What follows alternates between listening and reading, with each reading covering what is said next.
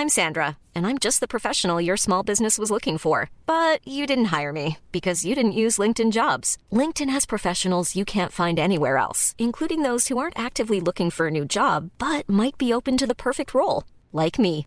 In a given month, over 70% of LinkedIn users don't visit other leading job sites. So if you're not looking on LinkedIn, you'll miss out on great candidates like Sandra. Start hiring professionals like a professional. Post your free job on linkedin.com/people today.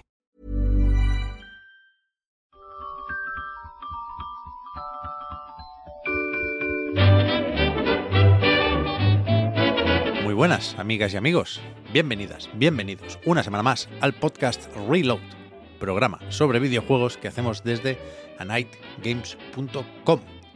Empezamos, como siempre, saludando, en esta ocasión, a Juan Salas y a Víctor Martínez. ¿Qué tal? Hola, hola. Hola, muy buenas. Tenemos a Oscar Pachucho. Iba a hacer una broma, pero no estando él aquí, está un poco feo. Pero iba, iba a decir que, que- que, claro, como, como los niños, ¿no? Hemos tenido esta semana Ah, los gusta. hijos enfermos, Víctor. Y Oscar es un poco mayor, pero no tan mayor. Es bastante joven. Técnicamente puede colar como que los hijos, ¿no? Los niños de Anait están enfermos. La, Tanto los vuestros biológicos como Oscar, que es el, el hijo oficial de Anait. Vaya, puede, puede colar. la naturaleza permite, o la biología permite, que Oscar pudiera ser mi hijo. Igual sí, ¿no? Eh, sí, ¿no? Por, por tiempos. Sí, claro. Bueno, no. Le sacas 13 años, puede ser. Oscar. Justo, ¿eh? Es que va justo. Uf, Con 13 hay, años hay casos de, de padres con esa edad en Reino Unido. Yo vi una noticia hace tiempo bastante dantesca. O sea que técnicamente podría Por ser. eso, por pero- eso. En Reino Unido, ¿eh? Concretamente. Sí, sí, sí. Ingleses- Concretamente en Inglaterra. Los ingleses. O sea, la, lo- la gente que no es inglesa no puede reproducirse con 13 años. Los ingleses, claro. sin embargo, tienen Pero- algo que hace que no paren de reproducirse con 13 años, de hecho. Sí, sucedía todo durante el reinado de, de Isabel, ya no, ya no pueden. Era antes, era una especie de, de hechizo que tenía Ah, esa, antaño. esa reina. Claro, antaño hasta hace un año, vaya, ahora ya no pueden. Ah, ahora ya no, ahora ya no, claro. Ah, bueno, Isabel, claro, la que palmó. La que palmó, la que palmó, la que reinó durante eh, 80.000 años, exactamente. Sí, sí. Es que igual que soy un poco francófilo, eh, pues con los ingleses me pasa un poco lo contrario, me temo. Puede que, La vieja. que, te- que tengan una pubertad un poco distinta por ahí, ¿eh? Eso explicaría algunas cosas. Pero no, no quiero meterme en líos, ¿eh? No, Bueno. no hablemos más de los ingleses que. No hablemos más de los ingleses que ya nos la liaron una vez. Y luego nos va mal en las batallas navales, por lo que sea. Pero bueno, si, si nos movemos un poco por ahí, si nos quedamos en el Reino Unido, yo lo siento, pero tengo que insistir con esto. Ya es diciembre, estamos grabando el viernes por la mañana, técnicamente es early December, con lo cual en cualquier momento puede salir el tráiler de GTA 6. Esto no es SEO, esto es que de verdad estoy yo nervioso. Si alguien lo ve, que avise. ¿Sabes? Esto No. va a salir El 5 de diciembre. El, el- o sea, el, el 14 de diciembre. ¿Qué dices? Eso ya no es early, eso es mid-December. Tiene que ser antes de The Game Awards. Mid-December no, es a partir del 15. Vale, vale, vale. Porra. ¿Qué día sale el primer tráiler de GTA 6? Yo digo el 5, el martes también, Juan. Yo Estoy digo el Sí, 12. buen- Yo digo el 12. Es, es que es el 5, Víctor. Piénsalo. No quiero... ¿Sabes, sabes una cosa que se puede, cuando dices 5 muchas veces, ¿sabes qué estoy tentado yo de decir? No, no, no, no hagas rimas. Bueno, vale. Es un programa family friendly, que es, Es Navidad verdad, y ahora... verdad. o sea, martes, todo- martes 5 trabajamos con ahínco, ibas a decir, ¿verdad? Eso es. Exacto. Pero que ahora puede haber niñas y niños que escuchen el podcast Reload para saber qué pedirle a los Reyes Magos, Ah, ¿no? pues tenéis que pedir una pistola con una única bala. Y cuando Geoff Keighley llegue, meteos la pistola en la boca. Pero no lo hagas tan, tan oscuro esto. Pero os- Por oscurísimo. favor. Oscurísimo el reload, ¿no? De- a ver, va- vamos a poner en contexto. Ayer, ayer grabamos eh, el podcast Preguntitas Es correcto. y ya está disponible en Patreon. Pues ya ves. O sea, lo grabamos ayer por la noche. Terminamos de grabar a las doce y media de la noche. Sí. Y ya está disponible desde las 8 menos 5 de la mañana Holy Patreon. moly. Pues Entonces la oscuridad ya se va entendiendo, ¿no? De dónde viene. Un poco sí. Ya, se- ya va. Cuando, al final, cuando se explican las cosas, pues, se- pues se entienden, ¿no? Hasta las más. El hasta más contexto ayuda. Claro. Claro, claro, claro. Pero el, el- el 12, Víctor, es verdad que es martes también, es buen día para sacar un tráiler, ¿eh? Pero es insufrible esta espera. No, habi- habiéndonos avisado ya, no, no nos pueden tener 12 días pendientes de un tráiler. Joder, sí que pueden. 12, Eh, es que 12 del 12, ¿eh? 12 del 12, además, ¿eh? No lo había es que es buen, pensado. es buen banner, ¿eh? Es buen a banner. las 12 de la mañana. Hmm. Pero la cosa es que GTA 6 puede perfectamente. Quiero decir, nadie va a decir. Coño, claro. Tú imagínate que lo sacan el 31 de diciembre. Nadie va a decir. "Pff, Que, os den por el Ya no me interesa. Yo paso, paso. 31 de diciembre. Voy a esperar yo un mes por un tráiler del GTA 6. Bueno, un mes y un año. Llevamos siete años ¿eh? esperando este tráiler de los cojones. Llevamos cinco. Bueno, llevamos. Iba a decir 10 años. Voy a decir 9 años. Aguantando mensualmente noticias de. All we know about GTA 6. ¿No? Constantemente. ¿Qué sabemos de GTA 6? Ahora sabemos un poco más. Sabemos que hay un tráiler. Y sabemos alguna cosa más porque se ha filtrado. Pero hace 8 años o 7 años no sabíamos nada, ¿eh? en absoluto. Y sin embargo, eh, GTA 6, eh, la idea de GTA 6 ha sido suficientemente potente como para mantener, como para captar nuestra atención y nuestro interés durante 6, 7, 8, 9 años sin información de ninguna clase. No hacía falta ni siquiera que la posibilidad. Que, que- o sea, que quiero decir que Rockstar podría haber cerrado, ¿eh? Improbable, improbable. Lo, lo confieso, es improbable. Pero Rockstar podría haber cerrado o podría haber dicho: Mira, nos hemos cansado de GTA 6. Comprendemos que Gran Theft Auto es una fantasía de poder anticuada eh, y, que, y que ya no tiene sentido en nuestra época, ¿no? En, el mundo de 2023 no tiene sentido hacer más GTA. Entonces vamos vamos a diversificar y vamos a ir por otras vías. Vamos a explorar otros, otras, otros pastos. Se acabó GTA 6. Podrían haberlo dicho. Y sin embargo, sin tener conocimiento, teniendo el GTA V reciente, que igual no había salido ni en la Play 4 todavía. Recordemos que este juego ha salido en tres generaciones de consolas distintas. Te diré. Eh, GTA 6 estaba ahí. Ahora nos pueden tener agu- aguantando un mes por el tráiler. Nos pueden tener aguantando medio año. Podría haber dicho que era Dan o Sam. Sam, ¿no? ¿Quién? El que, El que lo dijo. el que nos Ah, mandó el mail. El, el que se queda en Rockstar. El otro está haciendo visual novels, ¿eh? Lo hemos hablado esta mañana. Sí, Lo anunció ayer.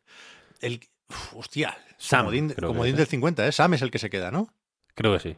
Pero bueno, Yo creo que también. podría habernos dicho Sam Hauser, oye, en algún momento entre hoy y dentro de seis meses va a salir el tráiler. Y, y estaríamos esperando como perros. Tú, fíjate que tú no eres especialmente fan del GTA, en realidad. Yo No.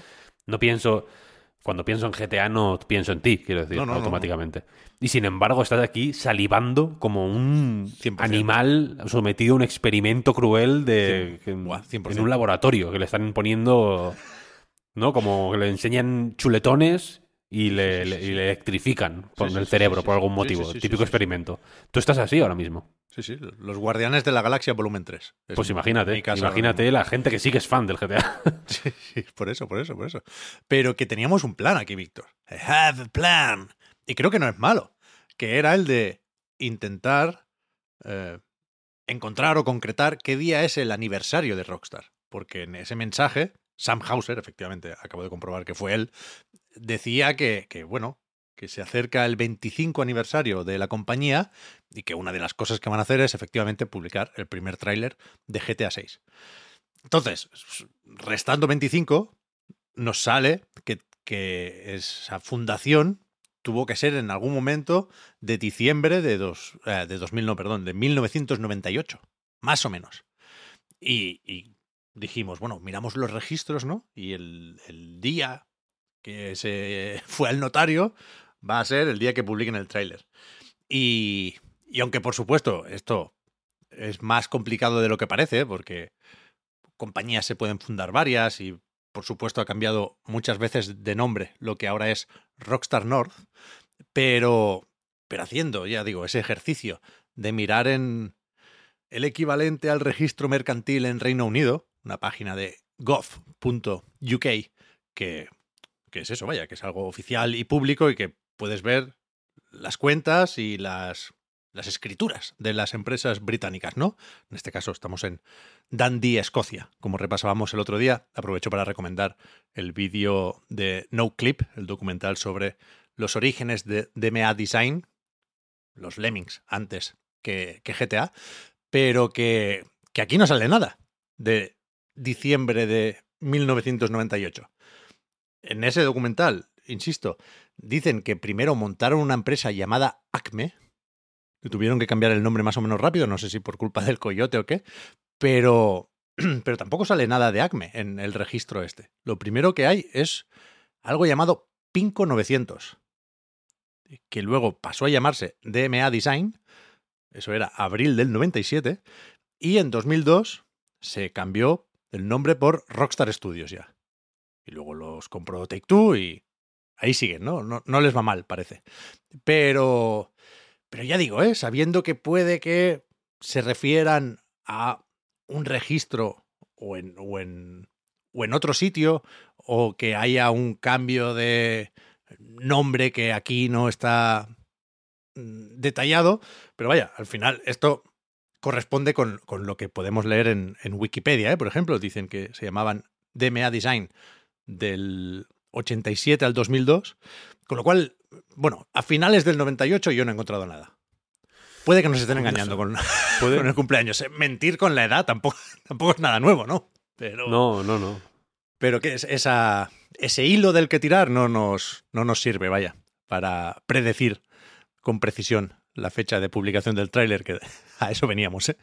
Si alguien escucha esto y tiene información privilegiada o puede tener acceso de alguna manera a información privilegiada sobre el día exacto de diciembre en el que supuestamente se fundó la compañía que ahora llamamos Rockstar, pero que ha, como ha repasado Pep, ha tenido otros nombres, por favor que nos lo diga. Porque es, me... un, es un sin vivir esto. Sí, sí, sí, sí. Me encanta que, que, os hayáis convertido en el detective Pikachu a tope con vuestras pesquisas, con cómo tiráis del hilo, cómo casi viajáis a Escocia a buscar el papel, ¿no? Donde indique cuándo se fundó esta empresa. O sea, me parece Hay una genial. estatua de los Lemmings, ¿eh? Bueno, más razones todavía para. Para- Sí, Hostia. sí, sí. Es muy chula. Bueno, pues mira, eh, cuando vayas dentro de poco, Pep, a, comprobar las escrituras, te haces una foto con los lemmings, los y, nos lo mandas.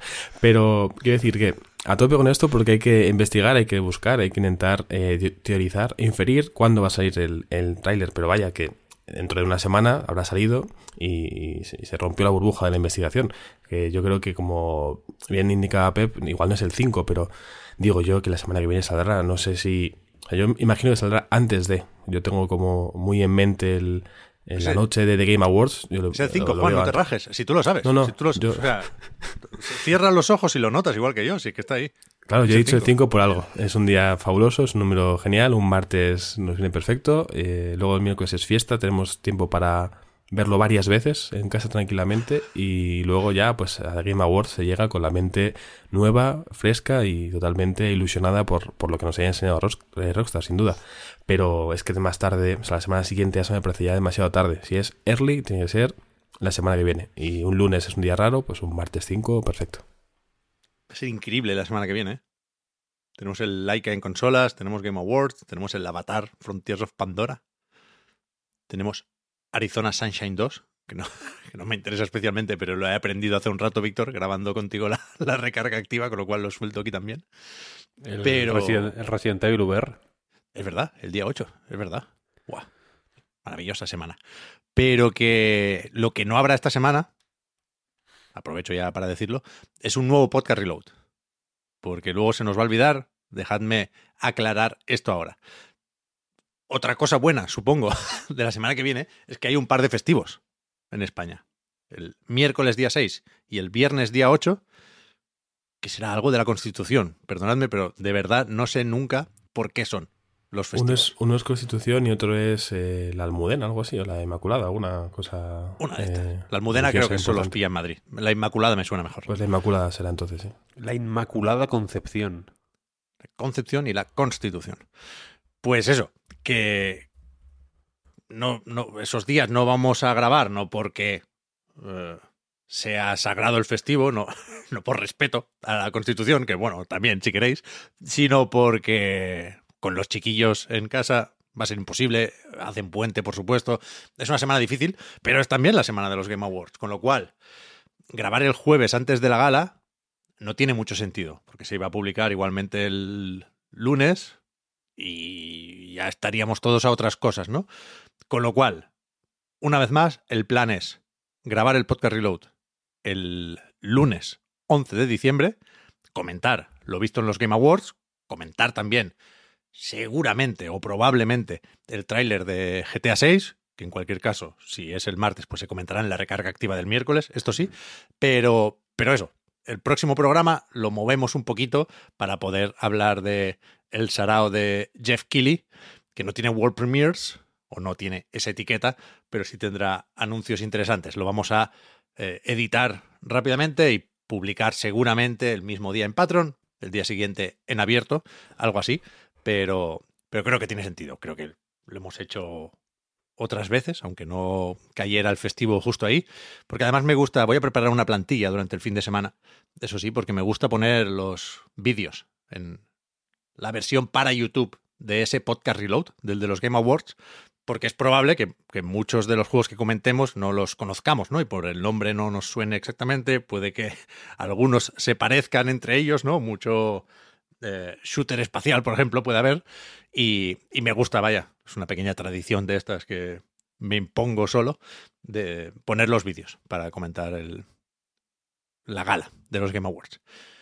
Pero bueno, para eso queda un poquito y me, me sorprende que no se esté ya no filtrando, porque está bien que se guarden los secretos, sino que igual se está calentando poco, ¿no? Falta menos de una semana. Y tenemos pocas certezas sobre lo que se verá ahí. Una vez más, sabemos que en principio o en teoría debería ser sobre todo una ceremonia de entrega de premios. Y estaremos atentos a ver quién gana, Tears of the Kingdom, Baldur's Gate, está interesante el duelo también este año, ¿eh? Pero, fuera máscaras, nos, nos apetece más ver los nuevos juegos que se puedan presentar ahí o los nuevos tráileres de títulos que ya conocemos y esperamos, pero, pero tengo la sensación de que no, no sabemos muy bien qué esperar todavía de estos Game Awards, porque ni hay muchos adelantos, ni se ha insinuado de forma más o menos clara que Kojima vaya a estar ahí, por ejemplo, que es una forma más o menos fácil y más o menos atractiva de vender los Game Awards, ni tampoco se ha hecho lo contrario. Que yo sepa, Jeff Keighley, que hizo el otro día un vídeo de preguntas y respuestas comentando lo de la nominación de Dave the Diver, comentando esa eh, decisión de prescindir de la etiqueta de World Premiere, porque se usaba mal, vaya. Eh, se, metía en vídeos que ya habíamos visto y que no podían ser World Premiere de ninguna forma, fuera eso, pero lo que no hizo fue enfriar expectativas que había hecho, por ejemplo, en el Summer Game Fest o en el Opening Night Live, ¿no? Con la típica frase de esta vez nos, nos centraremos no tanto en anuncios, sino en nueva información sobre títulos ya conocidos. Quiero decir, que ni por arriba ni por abajo se han modulado las expectativas de estos Game Awards. Con lo cual, me vais a permitir que esté un poco a tope. Yo creo que va a estar bien. Sí, a ver, algunas cosas... La situación tal como la veo es la siguiente. Algunas cosas de las que más o menos sabemos seguro que se van a ver o, hay probabilidades suficientemente altas de que se vayan a ver como para estar, como para esperarlas, vaya, son, pues, joder, de las que te hacen estar a tope. Pienso en Kojima, pienso también en el DLC del Elden Ring, por ejemplo, que, creo, creo que no es descabellado esperarlo, por ejemplo. Para nada. Eh, pues bueno, Mm, con eso yo ya estoy, quiero decir. Entonces, mm, bien, pues guay. El resto, a, poco que haya un par de sorpresas, que, bueno, cuando más, cuando menos, siempre hay un par de sorpresas. Mm. El nivel, el nivel de sorpresa o la intensidad de la sorpresa, eso luego ya supongo que depende de cada uno o depende de... O, no siempre está... No, no, no tiene por qué ser un super megatón. Igual, yo qué sé, hay un juego menor que te entra bien, ¿no? Y ese ya pues puede ser, para cada uno puede ser uno distinto. Entonces, guay. Si, si no está Kojima, por ejemplo, tú pon que no está Kojima, de pronto. Pudi- pudiera ser, Sí, sí, por poder. Por poder, ¿no? Y, el- o- y pon que no, que sin noticias del Elden Ring. Pudiera ser, ¿eh? También. También. Pero entonces, Pues entonces, entonces sería una puta mierda. Ah, vale, vale. Pensaba que, que proponías una alternativa. No, no, no, pues eh, es que quiero decir, el, eh, por, por cómo es la gala, ¿no? El resto da igual. Esto se lo ha buscado Geoff Keighley. Le gusta que sea así. Si no, lo cambiaría. Entiendo yo, ¿no? No, no, no, pasa. No, no- es de otra forma. Si lo importante fueran los premios, eh, lo otro serían complementos interesantes. Como lo, como lo principal son los anuncios, porque es al final una gala promocional, básicamente, para anunciar juegos, pues eso, los juegos que ganen o no dejen de ganar, pues bueno, son toppings, ¿no? O añaden matices, son, pues bueno, darán que hablar en algún momento. Si se, si yo qué sé, si le dan el mejor indie al Dave the Diver, pues será como, ah, hijo de puta, tal, no sé qué". Ya está, pero, no, no pasa nada, ¿no? Tampoco nos, tampoco se va a morir nadie, en realidad. Lo importante son los juegos que se vean. Y con que se vea Death Stranding 2 y el DLC del Elden Ring, estamos. Es que, es que yo si Yo, tuviera yo que creo yo, vaya. Por eso, por eso, yo si tuviera que apostar, diría que esos dos están seguros y que hay espacio para unos cuantos más. Es Sí, decir, sí, sí. ta- tampoco quiero pensar en exceso en cómo piensa Jeff Keighley, ¿eh? pero quieras que no, le vamos conociendo. Y yo creo que a estas alturas de la película, insisto, a seis días de la gala, si no tuviera un carajo para enseñar, lo habría dicho. Este año está especialmente a huevo, como bien decías, Víctor, la excusa de en esta edición queríamos centrarnos en los premios porque 2023 ha sido un año magnífico para los videojuegos y habrá tiempo para mirar al futuro. Una mierda así, el Jeff te la tuitea y se queda más pancho que, que nada. Y no lo ha hecho. Y, y es verdad que el, el lunes o el martes empezaremos a ver algunas confirmaciones, mm, si no sobre los juegos más sorprendentes del evento, sí sobre quién toca, ¿no? Siempre, siempre hay actuaciones musicales y las anticipa eh, la misma semana del evento.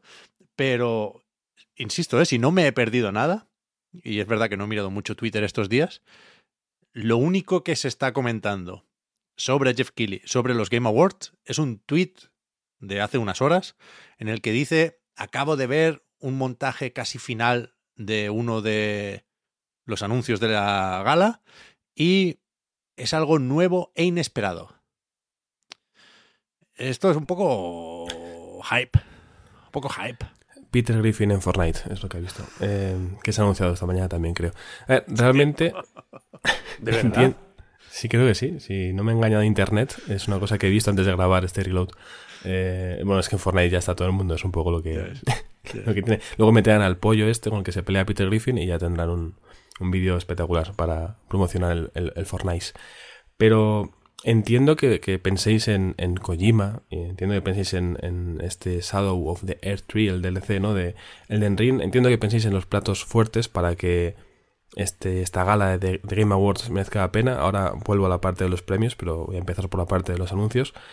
Yo, sin embargo, no, no espero ningún juego grande para poder decidir si me merece o no me merece la pena, porque realmente los anuncios que estos años han terminado por dejarme mejor sabor de boca son anuncios que no esperaba. El, creo que fue en 2021, puede ser, o en 2020, no recuerdo qué año fue, cuando salieron los de Devolver a anunciar Loop Hero de la forma eh, más eh, extraña, ¿no? Como hicieron un- unos premios dentro de los premios, dijeron Loop Hero, el juego, el mejor juego del año, la gente, ¿qué juego es este? Y luego fue un fenómeno eh, tremendísimo, ¿no? O el año pasado hubo Don Not anunció su eh, Vanishers of New Eden, por ejemplo, también en The Game Awards. Al final siempre hay juegos que no esperamos y que se ven por primera vez en, The Game Awards y que luego con el tiempo, pues bueno, igual no son el, el, juego de Kojima, pero sí que llegan a un público un poco más intermedio que puede acabar muy, muy contento con, con este anuncio, ¿no? Yo confío en esa llamémoslo clase media, eh, por debajo de los grandes nombres para hacer que sea un evento interesante, ¿no? Si hay muchos juegos buenos sin ser el juego principal,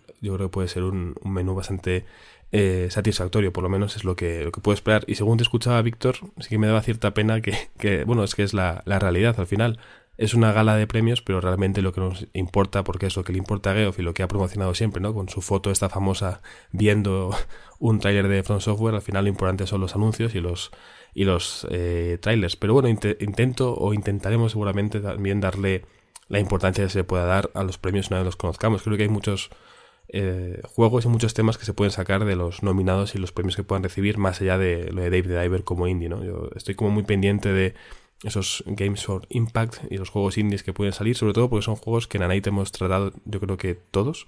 Así que, bueno, ahora más cositas aparte de los anuncios, vaya, estaremos, estaremos pendientes por si acaso. O sea, la, la, esa clase media de juegos que dices es a lo que me refería, ¿no? Con los juegos que de pronto, pues yo qué sé, por tu. Eh, por tus preferencias o por, yo qué sé, cómo te pilla en ese momento, a título individual, pues ves, yo qué sé, un Aliens... ¿Cómo se llamaba este de... de... ¿Cuál? Joder, fíjate que lo jugué y, y, y, ni me acuerdo del título. Este que era de... Iba a decir de estrategia, no de estrategia tampoco, que era en vista cenital, de supervivencia. Eh... Ya, es que lo confundo con otro, con el shooter cooperativo, que es Fire algo, Firestone quizás, pero pero sí, sí, sé cuál dices. Dark pero no... Descent, o sea, Aliens Dark Descent. Tenía ser, ¿no? Dark Descent en la cabeza todo el rato y pensaba que era otro juego de Aliens. Los juegos de Alien necesitan hacérselo mirar porque son Bueno. irreconocibles realmente. Que este, de hecho, es uno que lo comentamos, ¿eh? En su momento se anunció con un teaser, creo que en el Summer Game Fest, más que en los Game Awards, que era una CGI muy genérica que solo al final te, te demostraban que era un juego Mm, de estrategia sí, Y, y dijimos todos, coño, haber empezado por aquí, ¿no? Porque no tiene mala pinta. Bueno, pongo este, pongo este ejemplo, pero imaginaos cualquier otro. Pero esos, esos, ese tipo de juegos funcionan a título individual. Quiero decir, pueden, pueden salir, eh, yo qué sé, puede salir el juego nuevo de mm, Increpare, ¿no? Este Stephen Sausage Roll 2, por ejemplo. Y yo puedo decir, wow, los Game Awards han sido lo puto mejor porque ha salido Stephen Sausage Roll 2. Em, Es mentira. ¿Sabes? O sea, guay por, mí, un aplauso y felicidades para mi culo, pero pero no, no funciona así, quiero decir.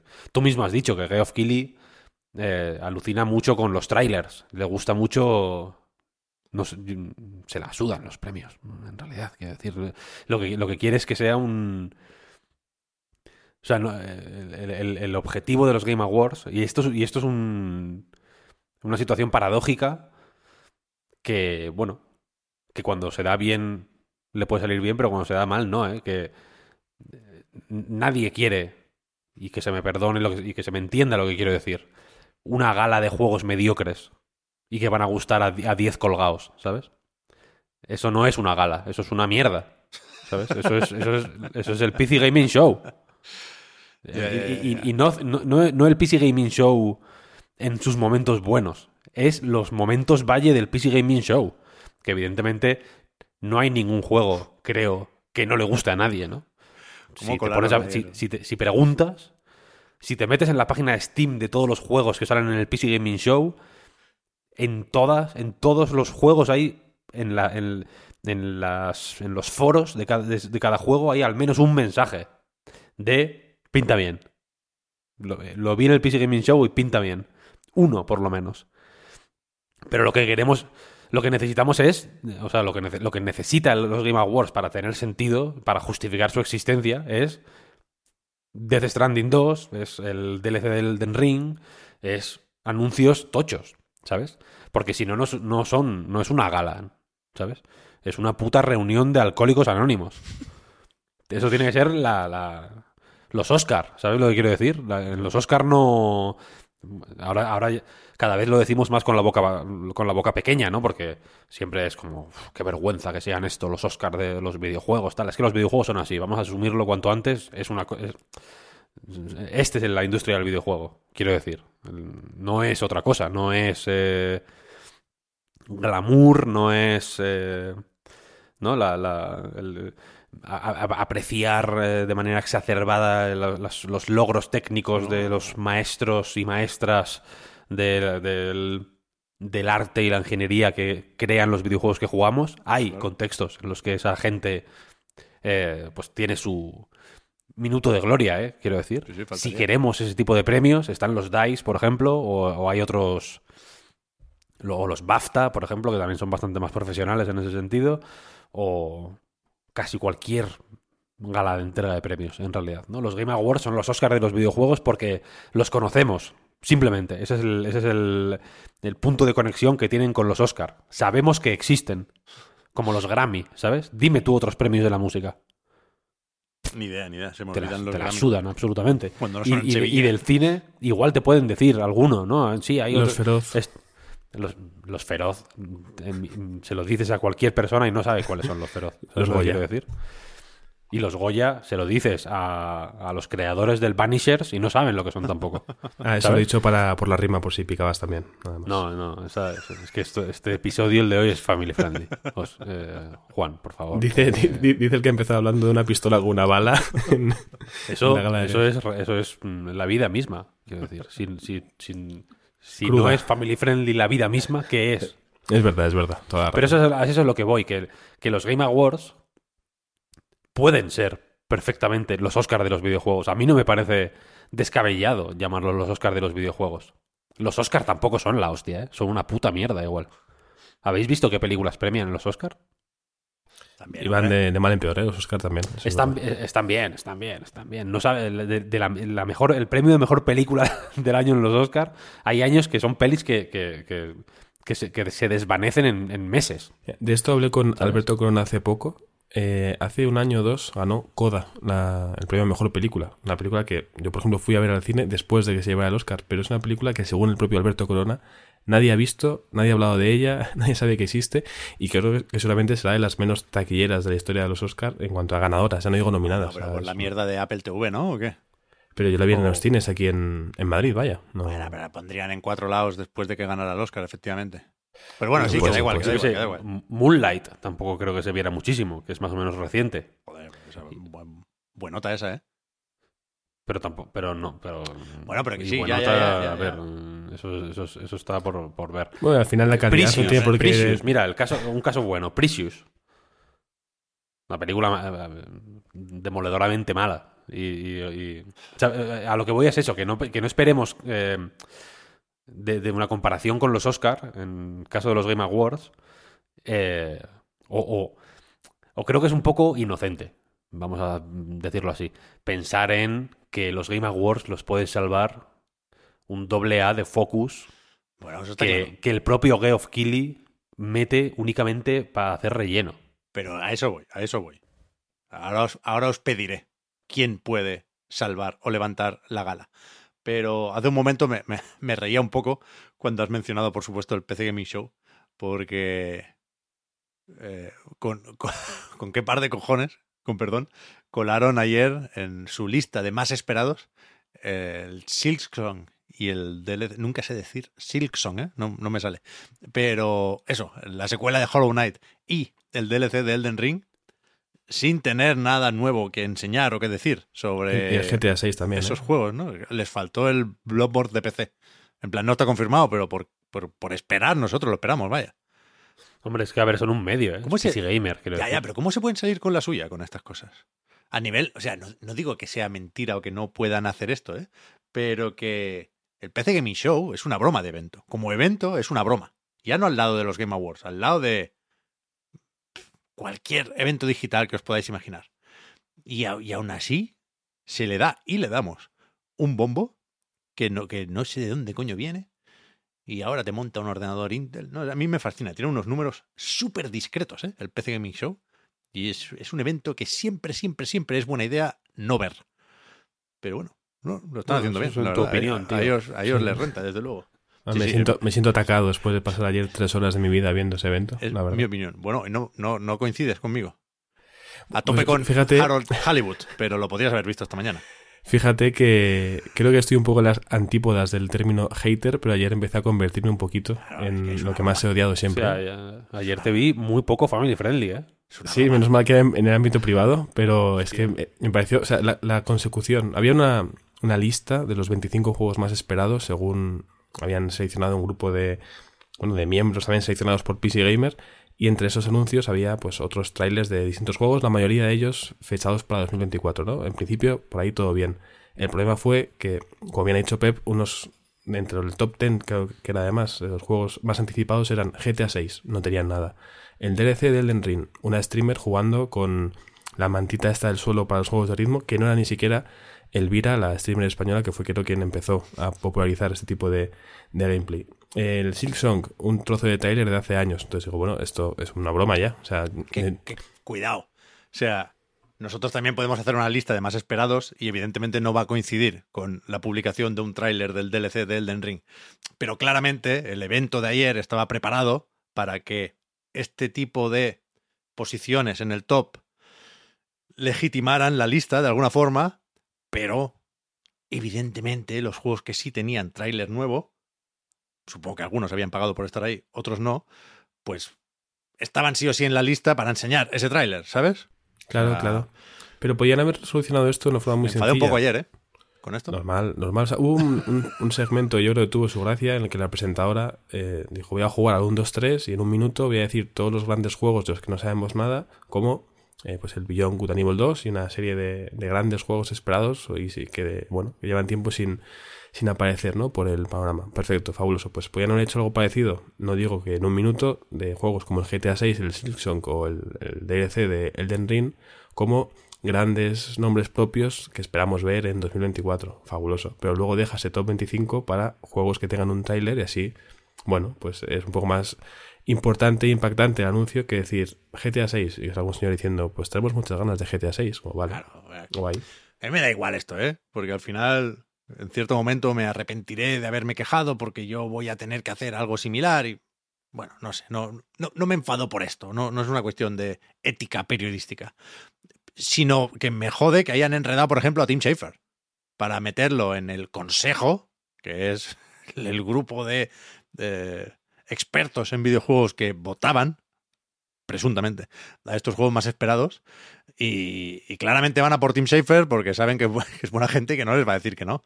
Y, y le da como caché a una lista que es publicidad en un 60% mínimo.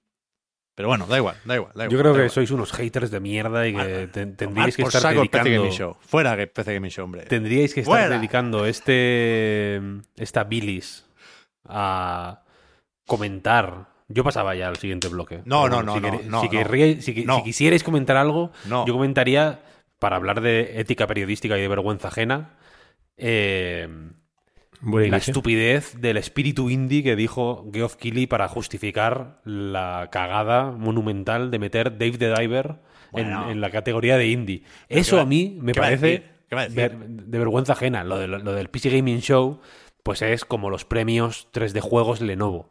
No es una cosa que, pues, que, que probablemente trascienda más allá. Los números posiblemente sean discretos. Probablemente tenga una parte de comercial o publicitaria que, igual podría ser más pequeña o, o igual, yo qué sé, igual podría ser mayor. No lo sé, eso, eso me da igual.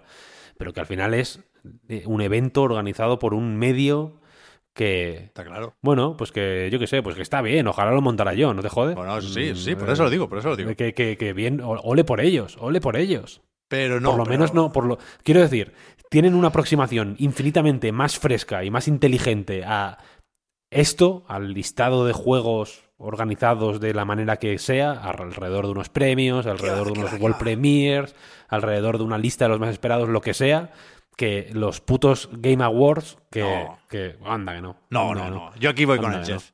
Yo aquí voy con el Jeff. Es verdad que lo del Dave de Diver es indefendible, pero también te podría decir que bastante hizo leyendo esa pregunta. La podría haber ignorado convenientemente y al final tampoco se iba a cagar en su jurado, porque es quien vota los premios de su chiringuito. Pero, pero ya fue un poco ridículo, pero, pero ¿qué va a hacer? ¿Qué va a hacer? Yo, yo creo que hizo no lo que debía necesariamente, pero sí lo que pudo. Y la cuestión es que te puedes enfadar más o menos con los Game Awards. Te puede caer mejor o peor Jeff Keighley. Pero nadie, nadie va a pensar que el tráiler del DLC de Elden Ring va a salir en el PC Gaming Show. Y en cambio todos pensamos que puede estar en los Game Awards. Claro, Quiero decir, claro, claro. desde ese punto de vista y, y decepciones en eventos del Jeff, no tenemos ya dedos en las manos y en los pies para contarlas todas, ¿eh? Pero, pero bueno, al final, con algo, con lo mínimo, aunque sea, acaba cumpliendo el tío.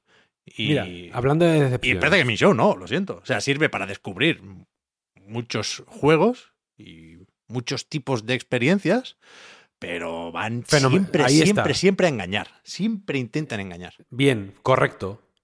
El objetivo del PC Gaming Show es dar a conocer una serie de juegos que fuera Sí. del contexto del PC Gaming Show sería mucho más difícil Pero que los conociéramos. Harold Hollywood No. no lo conoceríais si no hubiera salido ayer en el PC Gaming Show. Hay gente que sí lo conocería. Yo, por ejemplo, lo conocía. No es por tirarme eh, flores, porque yo lo conocí creo que a través de TikTok. Quiero decir, no, lo- no, no, no me reuní en el ágora de los estudiosos del videojuego a, a- ¿no? a conocer Harold Hollywood, sino que lo conocí en...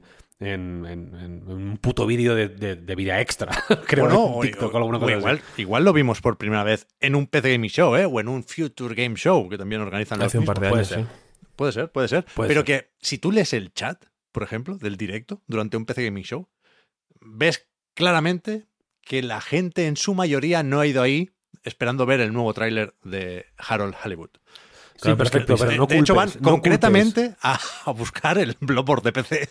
No culpes a el PC Gaming Show Anda que no. de, De lo que espera las la gente. taras mentales de la gente de No, un no. chat de Twitch, que No, es no, no. ya el es, es ya digamos un, un espacio eh, particularmente atractivo para, para los taraos. Lo siento, pero esto es así. Cualquiera que tenga Twitch o que haya, o que haya interactuado en Twitch eh, lo sabrá.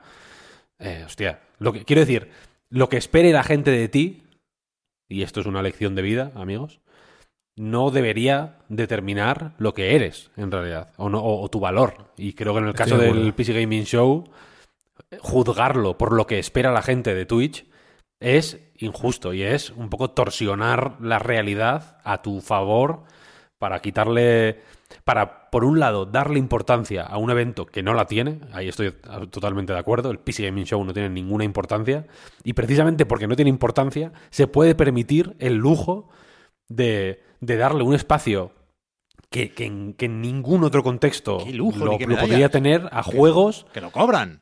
O sea, lo que Vale, pasa es que lo cobran barato. Y, si, y un estudio pequeño Que lo cobren. no, me, no me llega para anunciarme los Game Awards, pero igual puedo gastar el presupuesto de marketing en el PC Gaming Show. Pero que son anuncios burdos, además. Va, no. PC Gaming Show nace como engañifa y morirá como engañifa. No lo sé, no lo sé. Yo creo que es más engañifa los Game Awards. Y sin embargo, en los dos casos creo que no, mm, que no pasa nada. No pasa Que nada. nos estamos dejando engañar. Eso decir. sí, eso sí.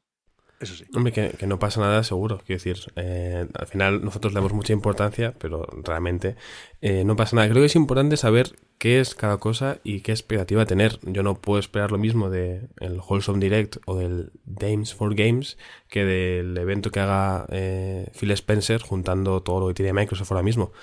Son cosas distintas, no espero lo mismo del PC Gaming Show que, bueno, pues lo que puedo esperar precisamente de, de Game Awards, ¿no? Entiendo que al final depende mucho de lo que esperes y por eso estoy de acuerdo con Víctor en que no podemos juzgar eh, estos eventos por las expectativas de la gente y menos aún lo que comenta la gente en un chat de Twitch que al final se puede hacer un efecto bueno, cierta bola de nieve que si la gente empieza a decir, madre mía, qué aburrido, no está el Bloodborne, pues mucha gente se sume y se genera mucho ruido, más la gente que lo vea y no comente, más muchos eh, factores a tener en cuenta. Por tanto, creo que el análisis que, justo acaba de hacer Víctor es, correcto. El, el, evento no se puede juzgar por eso, pero que tampoco quiere decir que es un evento perfecto ni que no tenga cosas a, comentar y a criticar. Em, pero bueno, o sea, yo no lo veo como una engañifa como tal, simplemente veo que tiene muchas cosas que se podrían hacer un poquito mejor y a la vez tiene cosas a celebrar como esos juegos que seguramente, de no ser por este marco que ofrece el PC Gaming Show, aunque sea eh, vía pago, pues nos permite conocer una serie de títulos pues, bastante interesantes. Por ejemplo, el, el Indica, creo que se llamaba, el juego este de la monja rusa, alternativa del siglo XIX. Eso va a ser un desfase buenísimo. Claro, ese Gótico, juego salió ya en, en Eurogamer.net hace un mes, por ejemplo, se habló de él, en muchos sitios se ha mencionado, pero para el gran público seguramente no, no, pues no había llegado, ¿no? Pues ves el trailer ayer, ves el, el final del vídeo sobre todo y dices, vale, me llama la atención. O el, el Ultros, por ejemplo. Hay juegos que ya habían salido en otros sitios, pero que de repente los pones aquí, mm, te llama la atención, te los apuntas en tu lista de deseos y tienes un 2024 que poco a poco empieza a tomar forma, más allá de los grandes juegos, sobre todo del primer trimestre, que bueno, yo creo que puede ser muy interesante para gente que realmente esté interesada en el videojuego y que sí que va a seguir el PC Gaming Show en busca de ese título que no espera y que en el fondo puede ser de sus favoritos de- del año que viene. Es ver- es verdad que me, que me caliento demasiado con el PC Gaming Show, ¿eh? Que soy demasiado hater. Pido Yo perdón. entiendo que los peceros, como. Pero es que se, se pues, colaron en el E3, tío. Bueno, da igual. Hay, eh, yo entiendo que, que tenemos mm, pues mala imagen. eh, somos un, somos un, cole- un colectivo No, verdad. con el que gusta cebarse. Se os respeta muchísimo, Víctor. Desde que No, está no se Henry nos Cavill en el colectivo hay más respeto, ¿eh? Ahora la No gente se nos dice, respeta cuidado. absolutamente nada. De- Absol- se respeta más. Y, y- y fíjate, lo, eh, lo que voy a decir es grave, ¿eh? Espero que nadie. Espero que nadie eh, tome acciones, emprenda acciones legales por esto que voy a decir, ¿eh? Lo que voy a decir es jodido, ¿eh? a ver. ¿Estáis listos? Yo, yo, yo de entrada te digo Sí, que no. capitán. O sea, no, no que no esté listo, sino que es mentira lo que vas a decir. No, no, no, no A es ver, mentira. no es mentira. Si alguien, si alguien está en el coche ahora con su hijo, está cocinando y tiene en un altavocillo de estos Bluetooth el podcast, estoy dando tiempo para que lo quitéis porque lo que voy a decir es típica cosa que una persona de cierta edad no puede escuchar, porque es una verdad incómoda A ver, que a ver, puede hacer que le cambie la vida, A ver, ¿vale? a ver. Pero se respeta más a los stadiers No es que verdad. a los peceros. No es verdad. No es verdad. Uh, No es Lo verdad. siento, lo siento, pero es que es así.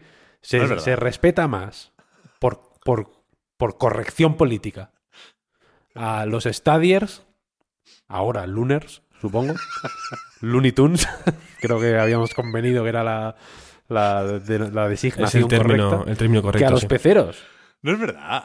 a los que se nos considera ya no ciudadanos de segunda, ciudadanos de tercera, por lo No es menos. verdad, no es verdad. Nunca se ha respetado tanto a los peceros. Entre el DLSS, el Ray Tracing, la Steam, eh, la Steam Deck, quiero decir, perdón. Eh, hay, hay Siempre es- eso, hay una- eso es con, una condescendencia. que- es no, un no, paternalismo no, no es verdad, no de es déjales, déjales, déjales que es estén con su Steam Deck, ¿no? En plan, jaja, estamos ahí como, jaja, qué guay. Estoy jugando al, eh, yo qué sé, Animaniacs de la Super Nintendo en el emulador, en la Steam Deck, jaja, y l- los, los consoleros estáis como, ja, cómo se divierten.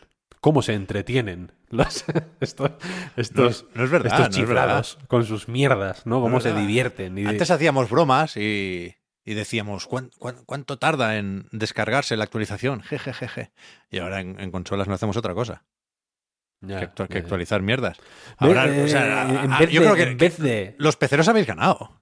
En vez de eh, abrazarnos y darnos la mano y hacernos fuerte en lo que nos une, lo que está consiguiendo Geoff Keighley es que nos matemos entre nosotros, como, No es verdad. como, no como, es verdad.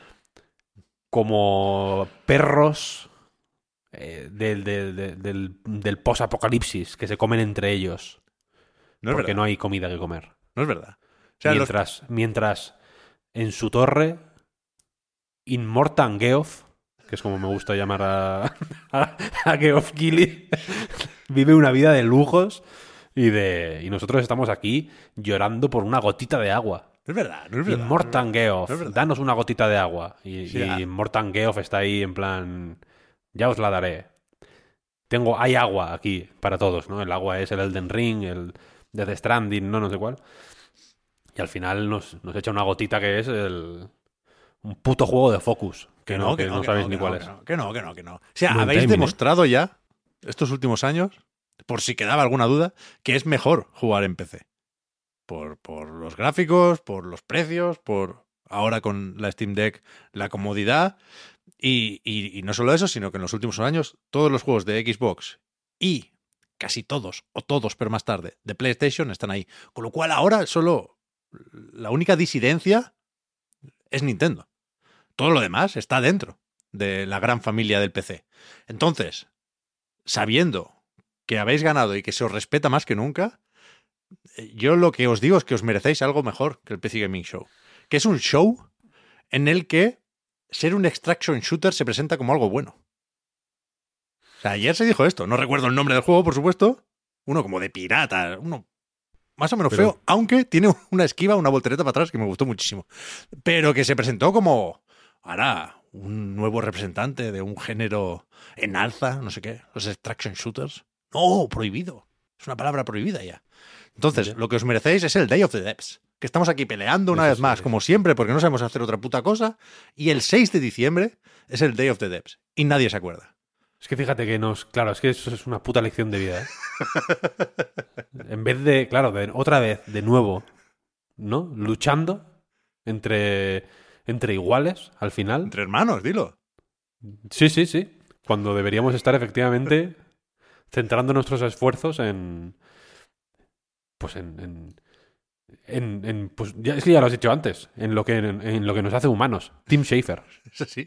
Es así. En su jardín. Sí, que, bueno. Aún así, ya lo he dicho, con lo cual no, no hay marcha atrás. ¿Qué os gustaría ver?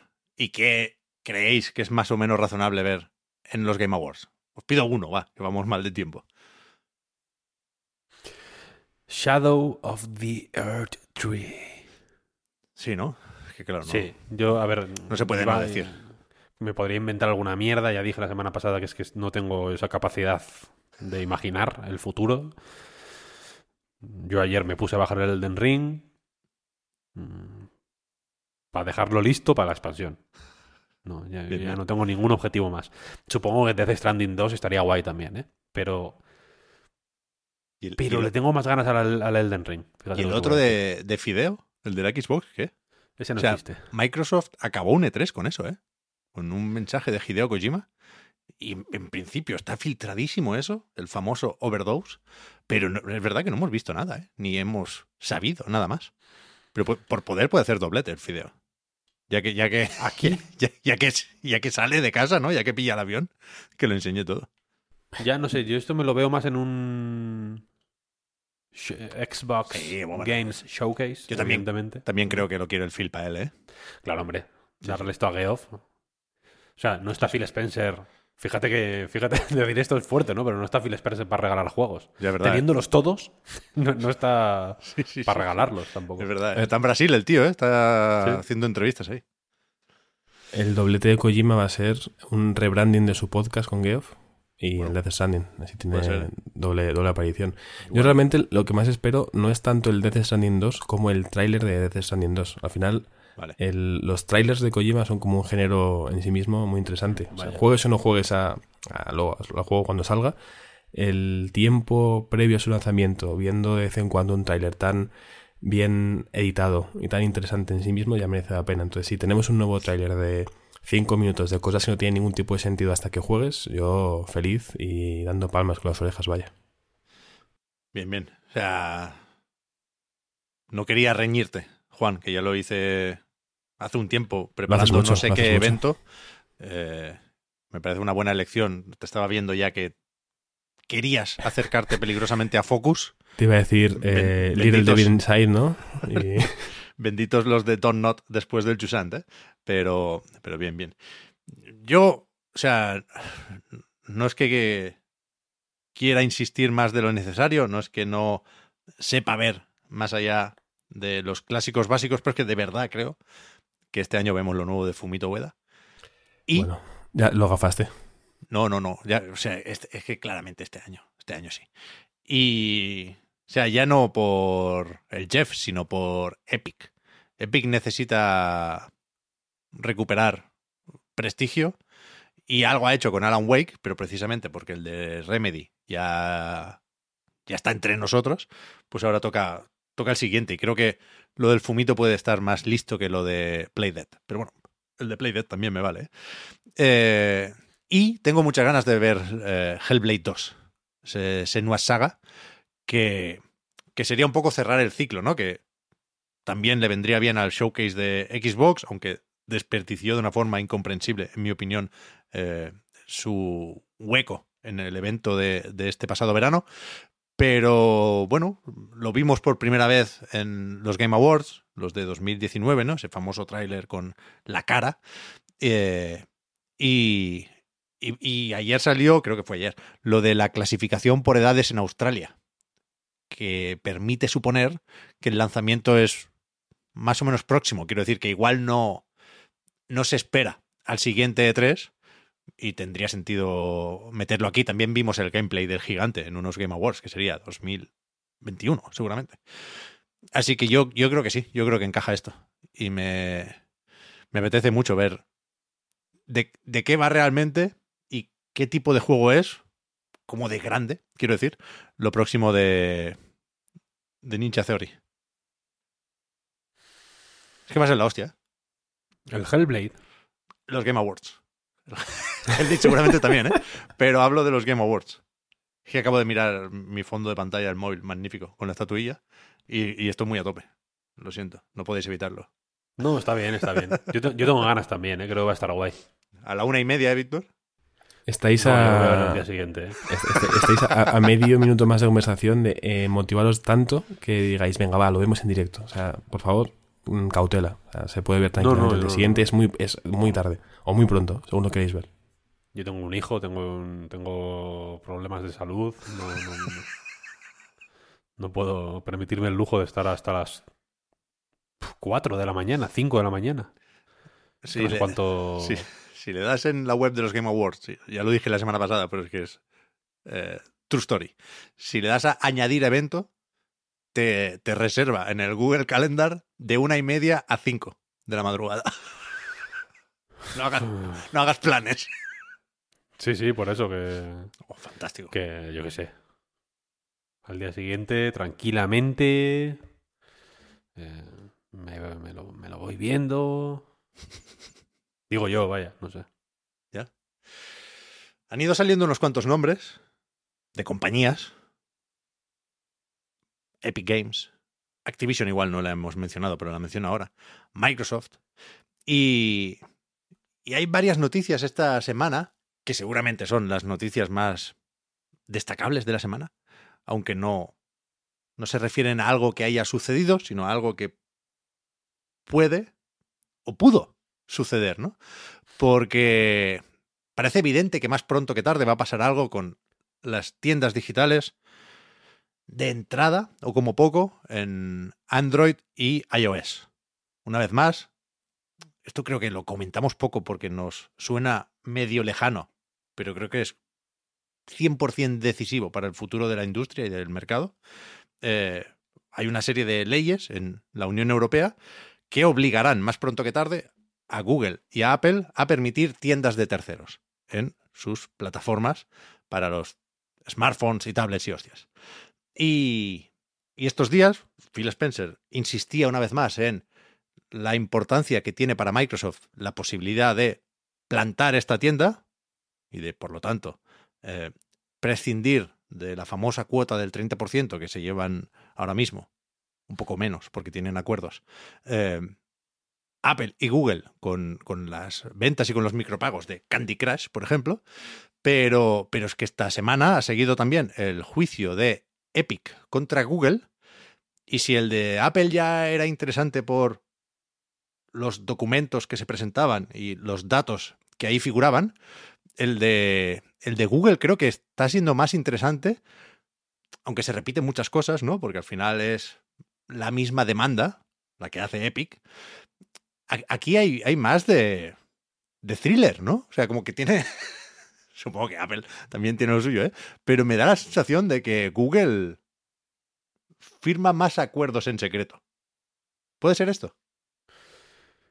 Mm, podría ser, ¿eh? Podría ser. O sea, se, ha- se habla de todo un poco, pero lo que nos interesa aquí es que, ojo a, la alianza, ¿eh?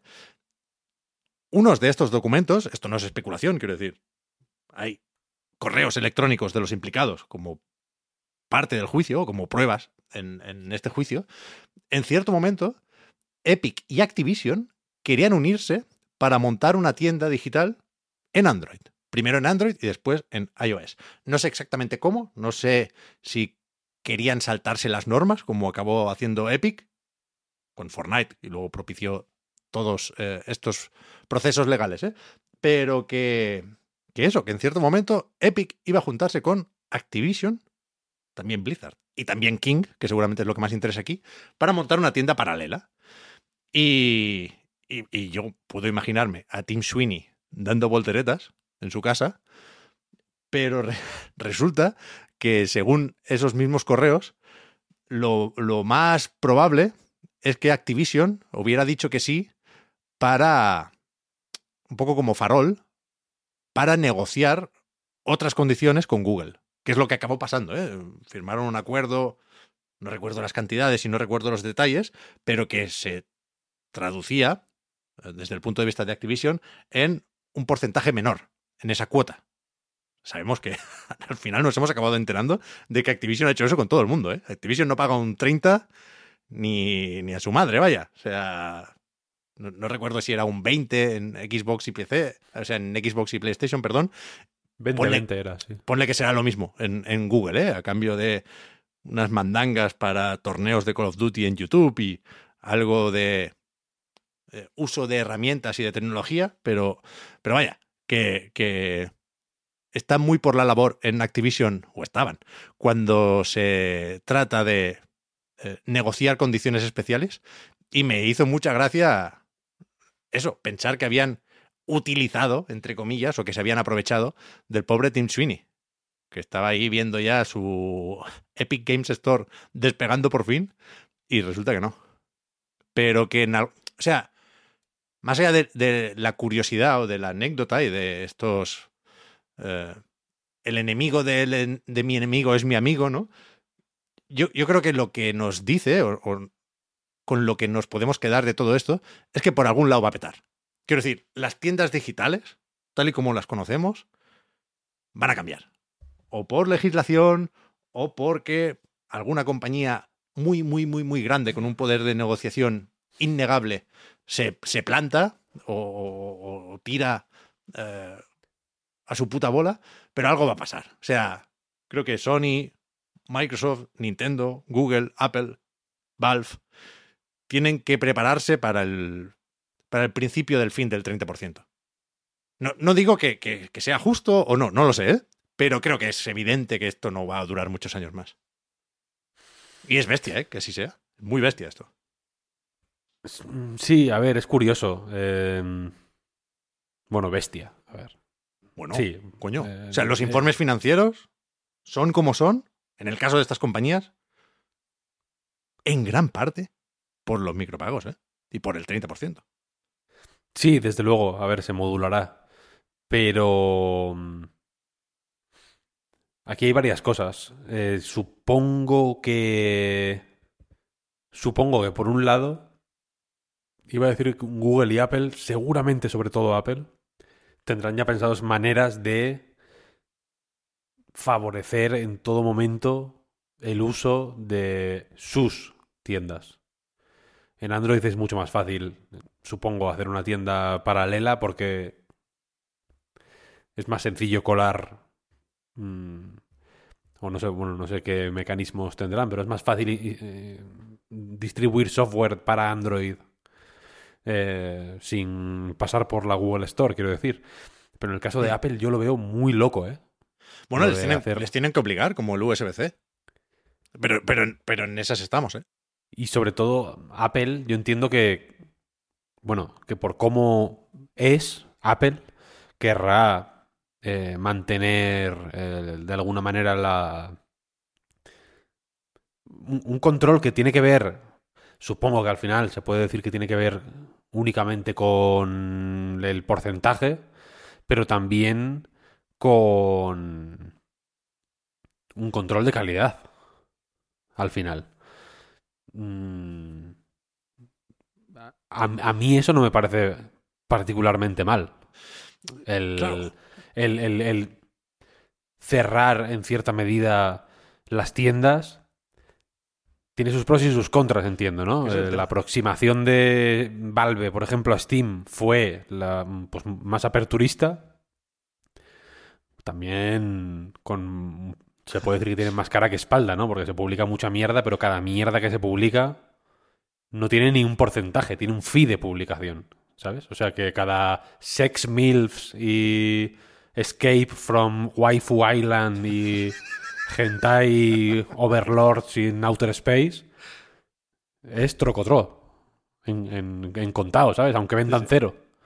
Entonces, mm, aquí, aquí supongo que, que- que- que evidentemente son- no, no son monjitas de la caridad eh, nadie, pero, pero Apple yo creo que por... Y alguien me dirá, no, son unos hijos de puta y unos mafiosos como todos. Correcto, estoy de acuerdo. Estamos en la misma página. Pero que sí, que han mantenido con, con más ahínco que otras compañías la pose de la, de la ca- del control de calidad, ¿no? De, lo- de- hay unos estándares que hay que cumplir para estar aquí. Que, que Y- se, le, y- se les cuela también el Se la escuela. clon de. Cuphead, ¿eh? En, en su Se momento. la escuela. Sí, Pero- desde luego. No pasan, no- eso es- pasan las mejores casas. Sí, sí. Y otra cosa que me fascina de toda esta historia es que Tim Sweeney ha vendido esto como una lucha por la libertad y por los derechos hu- humanos y por la libertad de expresión y por el derecho a la vivienda y por los salarios mínimos y por, y por los derechos de los niños y por todas las causas del, del puto mundo como si fuera Greta Thunberg, ¿sabes? Y en realidad es lloriquear porque quieres el local que está al lado del corte inglés para poner un Costco. Sí, Porque claro. no, aquí no hay. mm, aquí no hay. Aquí no hay eh, pe- pe- eh, eh, nadie pequeño ni mediano, me permito la, la- la- la osadía de meter también a los medianos, se va a ver beneficiado por esto. Eso para mí es Y la, clave. y la. Y la. Y no se va a ver beneficiado no porque el, el- el- que exista de pronto un terreno de juego más. O, o- o- que, que imprima menos presión sobre estas compañías, sobre todas las compañías, que los fees sean menores, etcétera, etcétera. No digo que no sea bueno de manera inmediata, pero habría que calcular qué efecto tiene a la larga. Porque se le puede decir a Tim Sweeney, oye, Tim Sweeney, que, que quiere decir, ha perdido ya toda la credibilidad cuando está dispuesto a eh, montar una tienda con Activision, que es como montar una tienda con Hitler, lo siento, pero es, una, es un negocio turbio que, de, de la compañía más, expl- eh, eh, eh, más explotadora y más oscura de, de- de Occidente, posiblemente, ¿sabes? No. Pero habría que decirle, mira, vamos a bajar los fees, vamos a poner un 5%. Em, El 30% va a ser un 5%, pero va a ser progresivo. Entonces, a partir de ciertos ingresos va a subir al 10 y a partir de ciertos ingresos va a subir al 15 y a partir de ciertos ingresos que probablemente sean los que los que más se parezcan a los que aparecen en los Excels de Activision y de, Epic, etcétera, etcétera, va a subir al 60% para, para generar un eh, contexto que sea más eh, amable y mucho más eh, favorable para el 99% al que supuestamente Tim Sweeney quiere eh, favorecer, ¿no? Con estas polladas del 1984 y de, de los desarrolladores, lo primero y de no sé qué, no sé cuál, ¿no? Podrían, podría proponerse una cosa así, ¿no? Eh, un, un- un- y, y luego se puede jugar con los porcentajes en la medida en que quieras. Puedes poner 0% a partir de hasta tantos ingresos y, y- luego subirlo hasta el 70%, por ejemplo.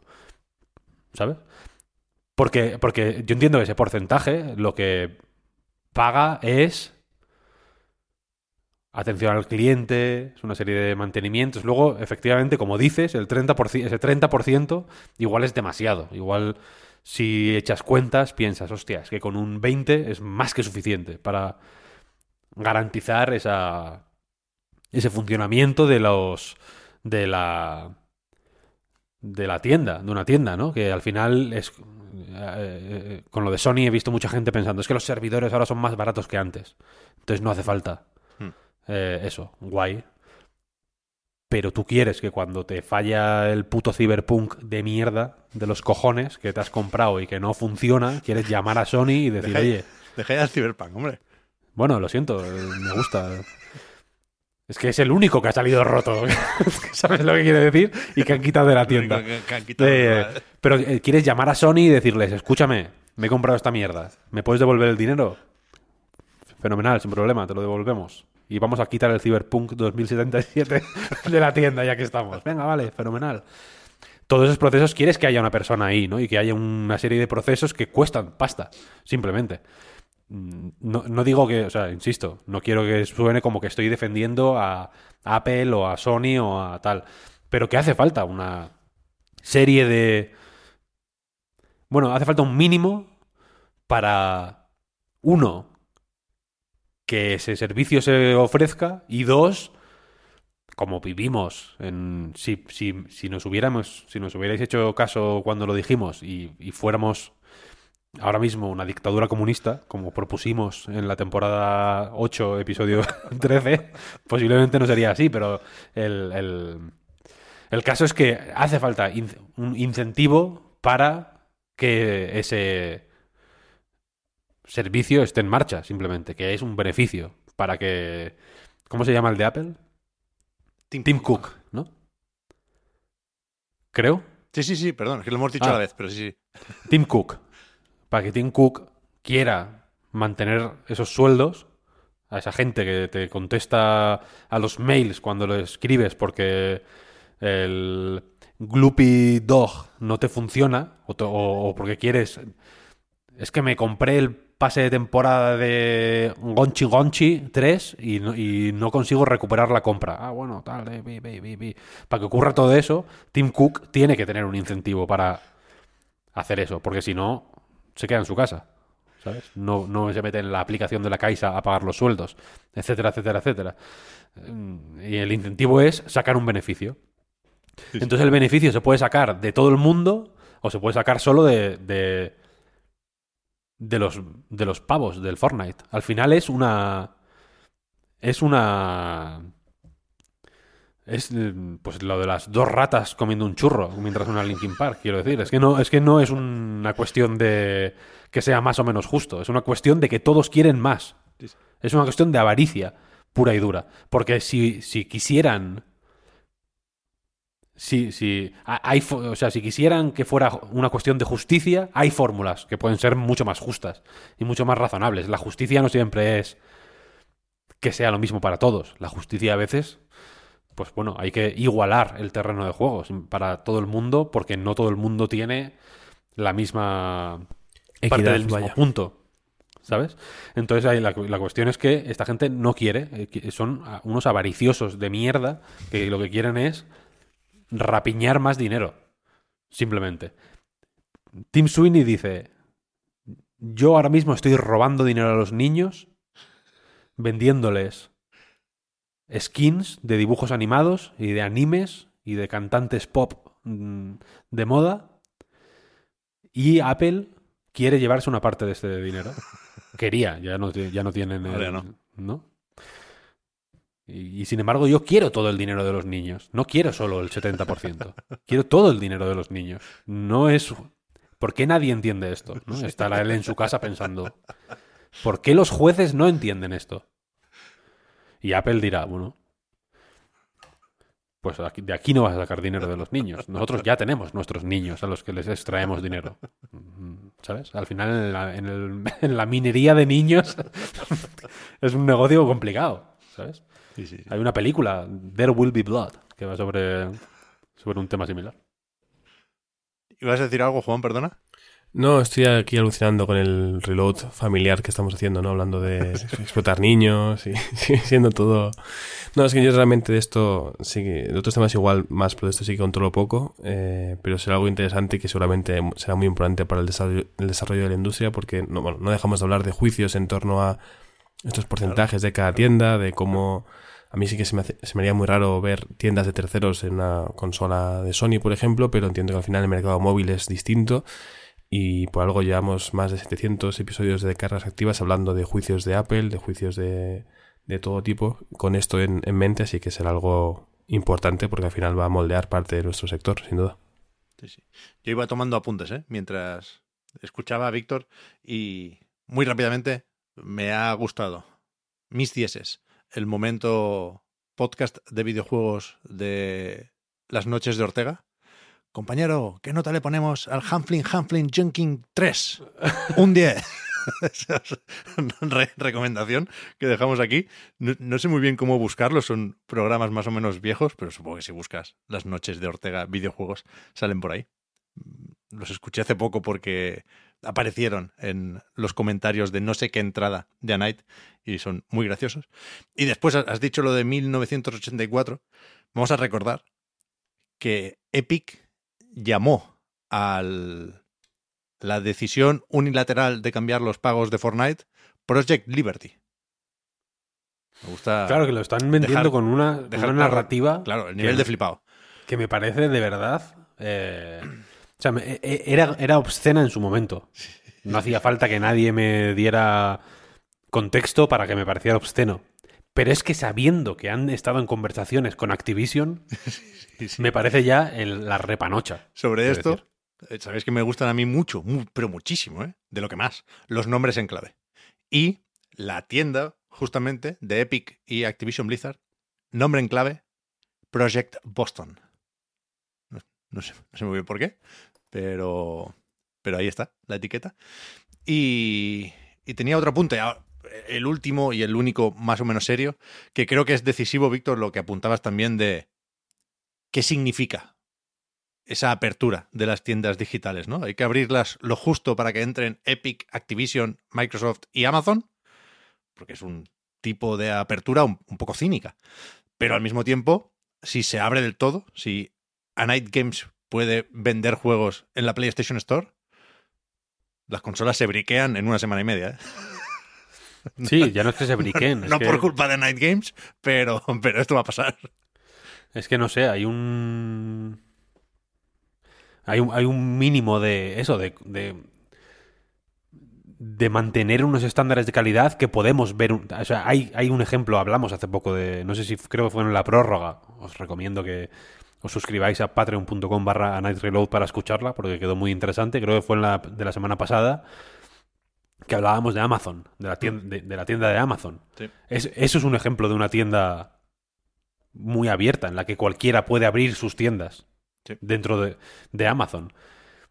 Y por eso Amazon se. mm, Pues uno, se cuida mucho de, de dejar claro qué tiendas no son kosher, en realidad, porque tienes que cumplir unos requisitos muy estrictos para.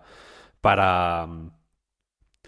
Para vender en Amazon, básicamente. O, o para que Amazon te favorezca en las búsquedas, etcétera, etcétera. Pero también se puede ver que la calidad de, de lo, que- lo que se vende en Amazon ha, ha caído dramáticamente de un tiempo a esta parte. Sí, sí. A mí me parece bastante más mm, razonable comprar en AliExpress, sinceramente, porque compras lo mismo y te cuesta 20 veces me- menos, simplemente. Ahora, ahora mismo es lo que ocurre en, en- en Amazon. Aparte de que las el 50% de, la, de, la, de la- una página de resultados en Amazon es publicidad, ya para empezar. Sí. Que quiero decir que al final mm, a- a- hay que tener en cuenta cómo va. Es es un poco un efecto mariposa, ¿no? Cómo va a afectar cada mm, movimiento a más allá de lo inmediato. Que, que, insisto, por mucho que Tim Sweeney lo quiera eh, vender como un triunfo para los desarrolladores o una victoria para el consumidor o etcétera, etcétera, es una victoria para él. Punto.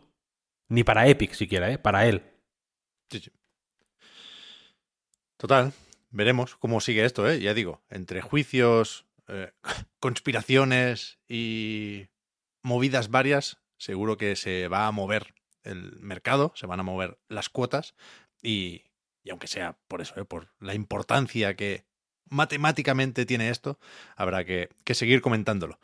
Pero es verdad que, una vez más, cuando llegamos más o menos a la mitad del programa, lo que tenemos que hacer es arrugar y hacer una pelota con todo esto de la industria, con las demandas, con el hype, con el qué pasará. Lo chutamos lejos y nos ponemos a jugar, que de momento todavía nos lo ponen fácil, a una serie de lanzamientos más o menos recientes que comentaremos ahora mismito. There's never been a faster or easier way to start your weight loss journey than with PlushCare. PlushCare accepts most insurance plans and gives you online access to board-certified physicians who can prescribe FDA-approved weight loss medications like Wigovi and Zepbound for those who qualify.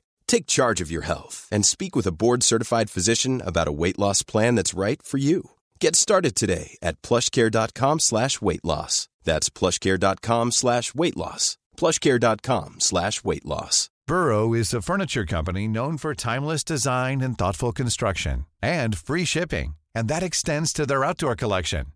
Their outdoor furniture is built to withstand the elements, featuring rust-proof stainless steel hardware, weather-ready teak, and quick-dry foam cushions. For Memorial Day, get 15% off your Burrow purchase at burrow.com slash ACAST and up to 25% off outdoor. That's up to 25% off outdoor furniture at burrow.com slash ACAST.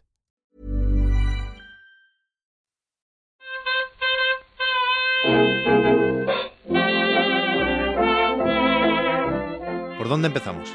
¿A qué habéis estado jugando estos días? Víctor, Juan. Yo he estado haciendo los deberes tardíos, ¿no? Típico. Fíjate que yo en el colegio era un, un buen alumno, pero con esto de ser trabajador se me ha olvidado lo de ser buen alumno, la verdad. Se queda poco tiempo para, para tener que decidir cuál ha sido el mejor juego del año y me parecía un poco feo eh, saltarme algún candidato importante. Por tanto, llevo unos días jugando al Hi-Fi Rush, que, que creo que tiene opciones, tiene papeletas de ser de, de mis juegos no sé si de mi top 3, pero sí de mis juegos favoritos. Entonces, bueno, quería probarlo para no llegar sin los deberes hechos. Y más allá de eso, pues poca cosa. Probando el, el sistema de juegos que tiene ahora Crunchyroll. Fíjate, Pep, tú me conoces bien. Sabes que, que tiendo a hablar mucho de manga anime. Y me suelen gustar ciertas franquicias, también en su versión en videojuegos. Pero pese a todo, nunca había. No, no me había suscrito todavía ¿no? a, a Crunchyroll. eh, hasta ahora, porque de repente dijeron que tenían un, un catálogo de videojuegos eh, a su disposición, el rival directo de, de, mi querida Netflix. Y dije, bueno, pues vamos a probar a ver qué ofrecen. Solo he jugado a dos de los cinco juegos que, que ofrece su catálogo ahora mismo. Hay que tener el tier in, más, no sé es el más alto, pero desde luego no es el más bajo para poder jugar um, a estos videojuegos. Probé el Invento, que ya me comentó Víctor que lo había jugado, jugado hace años. Eh, un jueguito de puzzles en el que tienes que hacer ventos, estos tappers clásicos japoneses, con, bueno, en este caso con piezas cuadradas como si fueran de arroz, sushi y demás. Bastante chulo. Una, una mamá gato, se lo hace a su hijito. Es, eh, eh, lo, cuando la etiqueta wholesome tenía sentido, eh, estaba invento ahí. Esta sí. Este, este, es uno de los pocos juegos wholesome que yo jugado en mi vida. Hombre, es que es 100% wholesome eh, y a la vez no es que sea todo ultra sencillo, tiene su dificultad según vas avanzando por los, por los puzzles ¿no? de cada nivel, pero es bastante entretenido y, y, relajante a la vez. Y el otro juego que probé fue el Behind the Frame, el paisaje más bello, creo que es el, el el subtítulo iba a decir de, de este juego. ¿Vale? Otro título que salió hace unos años ya, salió primero creo que en PC, luego ya en versión en consolas, y que yo, pese a que tenía un poco en el radar, porque bueno, en el tráiler se veía un gatete, dije puede ser interesante, eh, no lo había probado hasta, hasta ahora, ¿no? Me sirvió de excusa el, el poder jugarlo gratis, entre comillas, y, y, creo que es un juego que se adapta muy bien a su versión móvil, porque los controles son muy sencillitos, mover la cámara, elegir un objeto con el que interactuar, mover unas piezas de papel, pintar con el dedo después de coger un color en el lienzo del protagonista, creo que se puede jugar en móvil, que su estructura por capítulos te permite partidas cortas, ya sea en tu casa o en el metro, creo que bueno, es una buena elección para comenzar la andadura de Crunchyroll en, en el mercado de juegos móviles. Y bueno, no quiero revelar tampoco el final, es un juego corto, si no lo conocéis, probadlo, creo que es interesante el, el girito, se puede ver, se puede inferir bastante antes de lo que igual le vendría bien al, al juego, pero bueno, tiene ahí cierto toque místico, fantasioso que, que le sienta muy bien y que creo que en general hace que sea un, una obra chiquita pero muy, muy redondita y bien cerrada.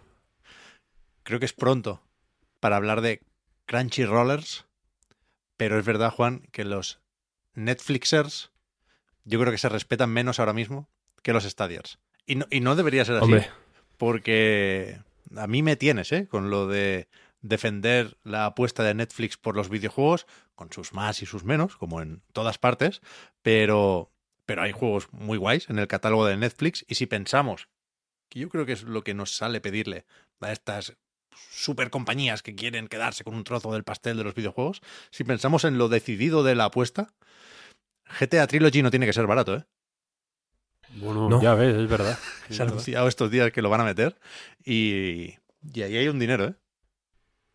Hombre, eh, yo siempre lo digo medio entre risas por la broma, ya no igual que hay cierta broma interna con lo de mi gusto y mi predilección por, por los juegos franceses, lo de Netflix, eh, desde que entré en ahí lo he comentado mucho porque me parecía interesante, sobre todo por, bueno, igual no es la gran revolución del mercado, pero creo que mucha gente puede tener suscripción a Netflix y quizá le pueden interesar los videojuegos y no es consciente porque ya lo comentaba Albert García en su día, La Vanguardia, ¿no? Muy poca gente que pagaba por Netflix había utilizado los juegos de, de la plataforma, creo yo que porque en su momento se, se anunciaban poco y se anunciaban mal. Yo creo que mucha gente ni siquiera sabía que existía este servicio, incluso si lo sabías no, no lo encontrabas porque la aplicación era un poco un desastre y no, no era sencillo encontrarlo, ¿sabes? Es bastante más fácil encontrar los videojuegos dentro de, de la aplicación móvil. Pero vaya, es un catálogo cada vez más nutrido, que por suerte creo que no, no imita a la parte de cine y series, no, no, hay, no hay juegos que se estén yendo del catálogo, espero que, que siga así, pero vaya, más allá de los mencionados el año pasado, ¿no? Con el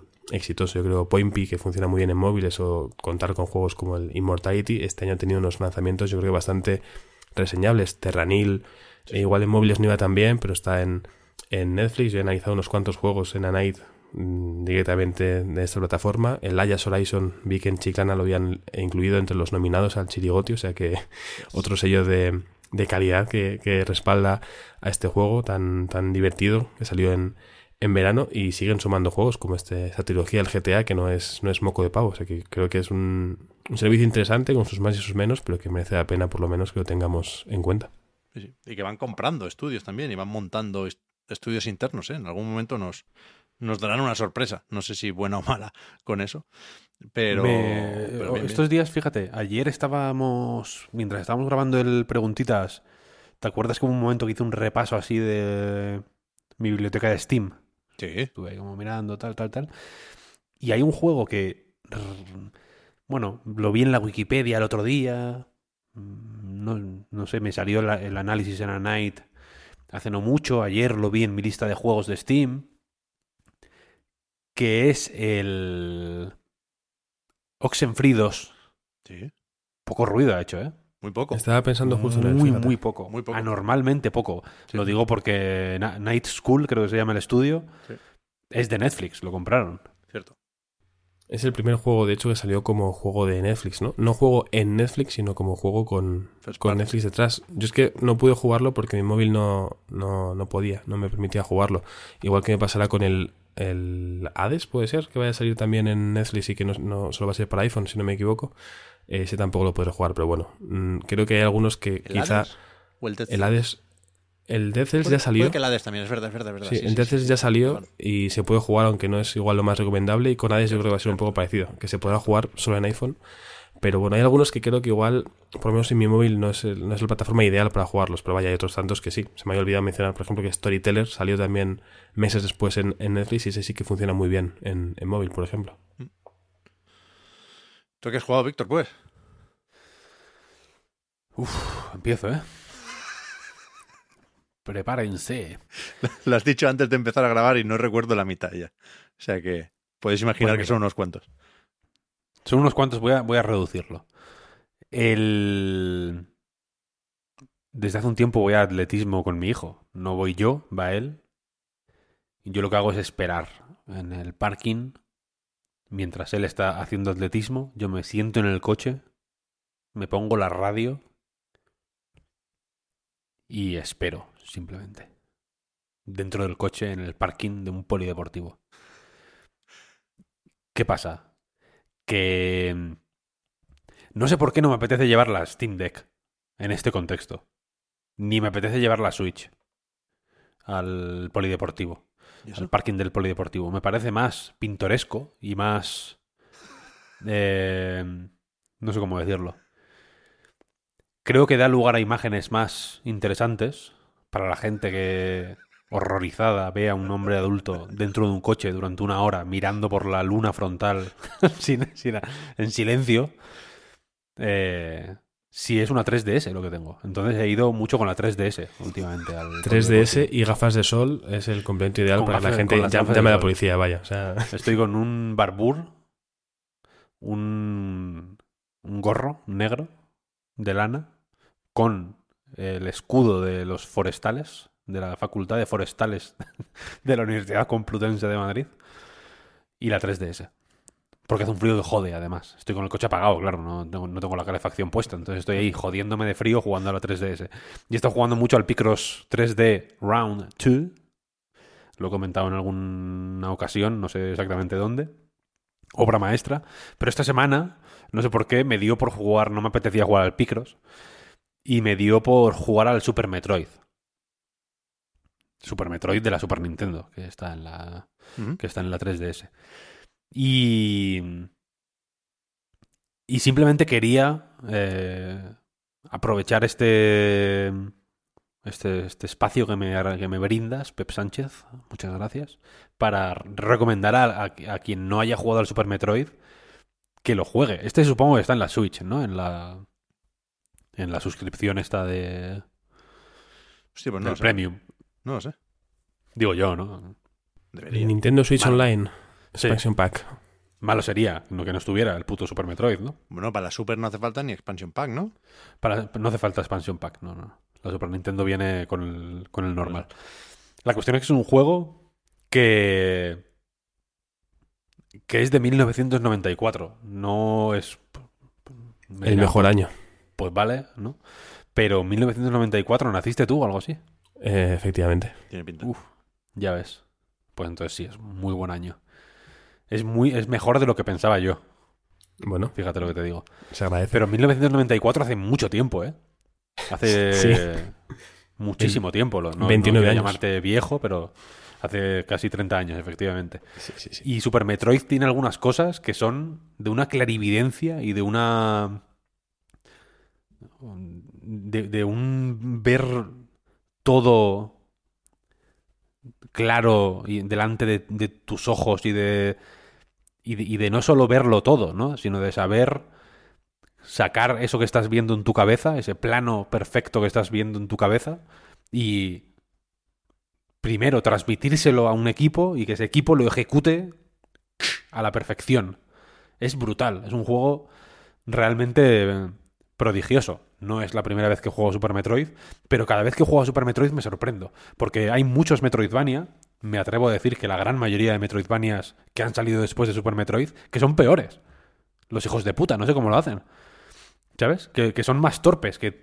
que hay un, eh, eh, esta semana jugando al Super Metroid pensé, claro, es que el Super Metroid tiene unas estrecheces y unas limitaciones que la mayoría de juegos ahora no tienen. Simplemente, ¿no? Cualquier juego de, de Steam, pues puede acceder o, tiene, tiene a su disposición una cantidad de recursos que son mil, dos mil, cinco mil, diez mil veces mayores que los que los que una Super Nintendo, que es un cacharro hiper limitado al final.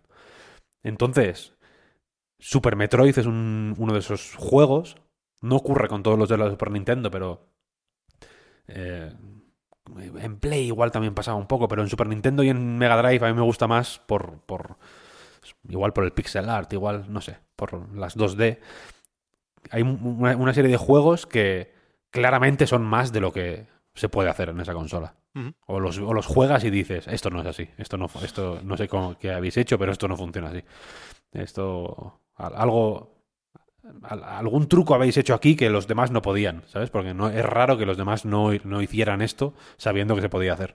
Y Super Metroid tiene un, un... Tiene una manera, una precisión y una... Sí, es precisión en realidad, para poner cada cosa en su sitio y no desaprovechar ni un, ni un píxel. No hay ni una... ni un tramo del mapa que no sea como tiene que ser que los Metroidvania de ahora, he jugado a muchos que me gustan, ¿eh? Pero incluso Hollow Knight, por poner un intocable, digamos, un juego que sí que es absolutamente excepcional, ¿eh? El Hollow Knight me parece un juego eh, formidable. Pero incluso en Hollow Knight hay mucho espacio mm, vacío, digamos, o desaprovechado, entre comillas. Se puede permitir ese lujo y lo, y lo, y lo utiliza con, con, con fines incluso narrativos, quiero decir, lo utiliza para que el mundo de Hollow Knight tenga el carácter que tiene, porque también tiene espacios más amplios y más desaprovechados. Estoy haciendo comillas. Super Metroid no tiene ese lujo, ¿no? Entonces tiene que ir mm, preciso, ¿no? Cualquier... No, no es que desaprovechar un nivel o una zona pueda llevar a que el jugador se aburra, por ejemplo, ¿no? Que es ahora la preocupación de los juegos es esa, ¿no? Es que si desaprovechamos tal, la gente se aburre y deja el juego. En ese caso es que posiblemente es- está embutido de tal manera que, que no hay otra manera de hacerlo, ¿sabes? Tienen que aprovechar el espacio eh, en el sentido en el que se aprovecha la parte de atrás de una furgoneta para meter cajas, no en, no en el sentido de tengo un micrófono y hay 100 personas mirándome y tengo que decir algo inteligente, ¿no? Es, es un sentido práctico, puramente, material. Y, y ya digo, he jugado muchas veces a Metroid, a Super Metroid, y entonces ya cada vez, por ejemplo, eh, no he jugado más de cuatro horas ¿eh? esta semana a Super Metroid, pero son cuatro horas que cada vez que juego siempre empiezo desde el principio. Borro todas las partidas que tengo porque ya no me acuerdo dónde, por dónde coño voy. Juego siempre normalmente en la 3DS. Ya no me acuerdo ni por dónde cojones voy, ni, ni... Y aparte es más climático, yo creo, empezar desde el principio, que es muy impactante el principio de Super Metroid también. Muy icónico. Entonces, cada vez esas dos, tres, cuatro horas que le dedico a Super Metroid, cada X meses, me rentan más. Ya voy mucho más rápido. La ulti, o sea, la primera vez que jugué a Super Metroid en Nintendo 3DS, recuerdo que me quedé hiper atascado en el principio. Antes incluso de conseguir los cohetes, los mm, el lanzamisiles, vaya, la- el poder de los misiles. Porque hay un momento en el que tienes que disparar para abajo, básicamente, es, es así de, de tonto. Y estuve atascado un montonazo de tiempo, un montonazo de tiempo. Y ahora ya, pues, más o menos me conozco, no, no me lo conozco al dedillo, pero más o menos sé siempre cuál es el siguiente objetivo, cuál es lo siguiente que debería hacer. Es un juego que no te da muchas pistas, en realidad. No es como los... No, quiero tampoco comparar con los de ahora como si lo de antes fuera mejor por defecto, pero ahora normalmente te abres el mapa y te sale un indicador, ¿no? De es por aquí. Super Metroid, la mayor parte del tiempo estás un poco de, "Ujú, ¿por dónde tendré que ir, no? Me- eh, cuando hay eh, zonas en las que por las que has pasado pero no tienes todavía el poder que necesitas o te las sabes de memoria o te las apuntas de alguna manera, ¿no? Es, tiene ese tipo de exploración que es mm, que ya es un ya es más amable que la de Metroid de NES, que era que ese sí que era un, juego muy hostil. Pero sigue siendo bastante sigue teniendo un pues unas vibraciones solitarias y un poco ariscas y un poco de que, de que claramente no el mundo no quiere que estés ahí que mola mucho, la verdad. Es un juego fenomenal. Si podéis jugar a Super Metroid, si no sabéis a qué jugar, o si tenéis la sensación de que lo que vais a jugar va a ser peor que Super Metroid, jugad a Super Metroid primero. Ese es mi consejo. Porque, es un, porque merece la pena, simplemente. Bien, bien. ¿Qué te yo, no- parece? yo no lo tengo muy presente, ¿eh? El Super Metroid. Sé, sé que Yo lo no lo he jugado, de hecho. No, no sabría decirte si lo terminé, pero sí recuerdo ese principio icónico que comentabas, Víctor. Pero, pero se, se- Bueno, es uno de, ese- de esos rumores cíclicos, ¿no? El, el del remake, seguramente, de parte de Mercury, a saber, pero, pero yo creo que sí que es un poco un as en la manga, ¿no? Que tiene Ni- Nintendo por ahí. Sí. Puede salir, salir antes perfectamente que Metroid Prime 4. Pero está, eh, está bien el de Super Nintendo, ¿eh? Ya, ya, o sea, ya, no, es, no es que digas, hostia, aquí echaría en falta. No, no, no, no, no. Se ve fenomenal, los gráficos son la hostia, tiene una cinemática al principio, hay voz, voces grabadas, te habla el juego. Yo- 1994 de nuevo, ¿eh? Ya, ya, ya, ya, ya. Tú imagínate poner un puto cartucho de la Super Nintendo y que te hable la tele, de pronto. No era Super Metroid God el, que tuvo un remake hecho por un fan muy currado, ¿no? ¿Cuál era ese? Eh, el M2 este se llamaba, o... Sí, ¿no? ¿Qué sería? ¿El Samus Returns entonces? Mm, creo que era el Samus, Re- el Samus Returns, que lo quitaron porque. eh, mm, bueno, y luego que lo, que lo quitaron y luego pasó lo de. Y luego se anunció el. Mm. El de Mercury y demás. 3DS, ¿no? sí. No estoy muy puesto en el rollo de los remakes estos de fans, ¿eh? de, de Metroid. Sé que hay alguno muy bueno, vaya. De hecho, eh, este. Este que es especialmente famoso, el M, EM2, creo que se llama, o algo así. Creo que sí. Me quiere sonar. No sé si fue Jorge Fuentes. Con alguien estuve hablando hace poco de que lo había jugado y. Y le había parecido muy bueno. Tengo ese recuerdo en la cabeza, vaya. Pero el, Super Metroid, tal cual, el que hay en la Switch, el de la 3DS, si, si lo tienes en la Super Nintendo te lo pones también y te quedas más a gusto que un arbusto. Muy buen juego. Recomendado. No sé si está en la Switch, ¿eh? No puede ser esto. Me, lo- me- me estás matando. Lo, lo- lo tengo que buscar. Lo Lo- tengo miramos. aquí. O sea, Off, es que Nintendo Online. an- antes he visto que tenía entrada en la, Lo voy a mirar. en la eShop y me he quedado como tranquilo, pero luego he pensado, no, porque en la eShop hay cosas de la consola virtual todavía, que sale ahora el mensajito de desde no sé qué día ya no se puede descargar, tal cual. Pero... Está Super Metroid, ¿eh? Está Super Sí, Metroid. Vale, vale, vale. Sí, bien, bien, sí, bien, bien. sí, sí, sí. Vale, Sí, De hecho, fue de los de, de los primeros, quiero decir. 5 de septiembre de 2019, vale, que es cuando perfecto, salió lo de la Super Nintendo. Perfecto. Pues no tenemos excusa. Eh, Atiende, Demon's Me lo, voy a, me lo voy a bajar. puto clásico. Eh, a Link to the Past. No voy ni a, ni a decir lo que pienso de ese juego. Pilot Wings. Ojo, porque es una puta obra maestra, Pilot Wings. Es el juego. Antes, ayer en el Preguntitas decías: es que los videojuegos se les da mal mm, meter giros de guion, porque te lo- o te los ves venir o tal y cual. Pilot Wings es el único videojuego de la historia, y sé lo que estoy diciendo, lo estoy diciendo muy en serio, que tiene un buen giro de guion. Pilot Wings, ¿eh? O sea, no me la sé yo, ¿eh? Nintendo. ¿No te la sabes? No. No lo voy a decir, no lo voy a decir. Yo juego al Luego te lo 64 investigas. bastante. Me gusta bastante Pilot Wing 64. El bueno es el de la Super Nintendo. Vale. No, te- no voy a decir nada. Uf. Quiero que o lo juegues o lo, lo investigues. Vale. Porque se te van a caer los huevos al suelo. Bien, me gusta. Eh,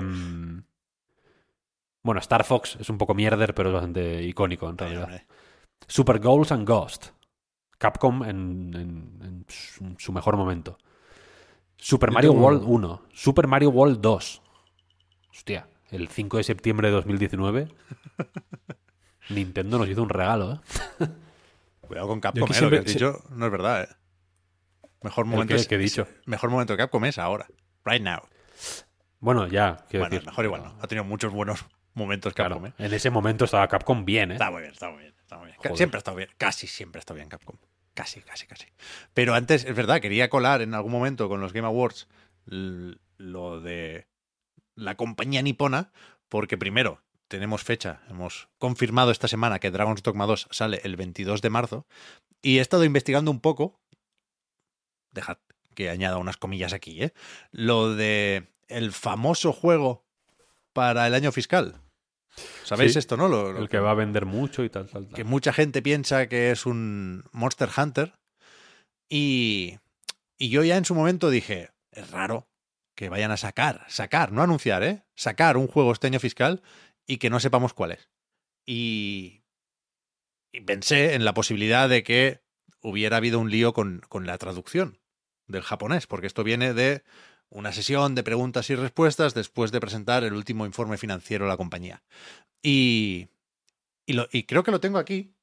sea, hay una transcripción en inglés de, de estas preguntas y respuestas y la única mención a un juego no anunciado o no publicado o sin fecha de lanzamiento en ese momento es en esta pregunta que solo estoy viendo yo, pero eh, alguien, un inversor, pregunta sobre bueno, el resto del año fiscal, básicamente cómo se van a conseguir los objetivos de, de ingresos y lo que responden desde Capcom es, durante la segunda mitad del año fiscal, además de sacar Apollo Justice, Ace Attorney Trilogy en enero, planeamos lanzar un juego... Es que claro, no ha anunciado, no creo que sea una buena traducción, pone Undisclosed Major Title. Ese Undisclosed y sabiendo que, que, solo menciona antes el Apollo Justice, puede ser Dragon's Dogma 2 perfectamente, que estaba en ese momento anunciado pero sin fecha. Undisclosed, ¿no? Como que queda algo por decir de este juego. Puede ser nuevo también, ¿eh? Pero no. Yo no, no me atrevo a cerrar este caso. Se queda abierto.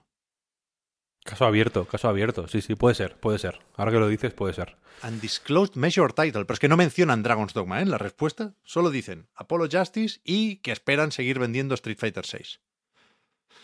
Con lo cual tengo Ya. dudas, tengo dudas. Aquí las dejo. Aquí las dejo. Bueno. Ojalá sea un Monster Hunter. Ya me, me estás cortando el rollo.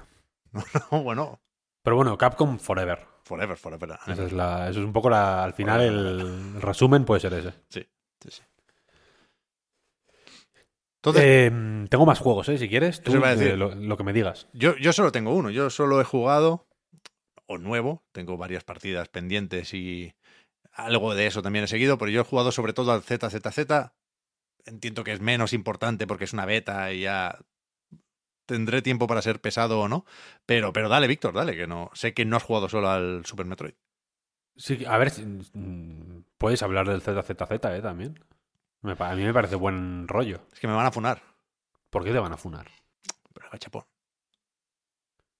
¿Pero tienes miedo a que te funen? No, 15 temporadas y ahora tienes miedo a que te funen. No, no es miedo a que me funen, pero, pero sí que no quisiera yo hacer perder el tiempo a esta buena gente. Porque, o sea, yo, yo entiendo que sonara raro el Honkai Impact Third. Llevo muchos años ya jugando y lo voy colando aquí en el reload. Y bueno, pues deja el loco que hable de sus cosas eh, chinas para el móvil, ¿no? Pero claro, después de Genshin Impact y de Honkai Star Rail, van ya, si no 3 de 3, desde luego como mínimo 2 de 2.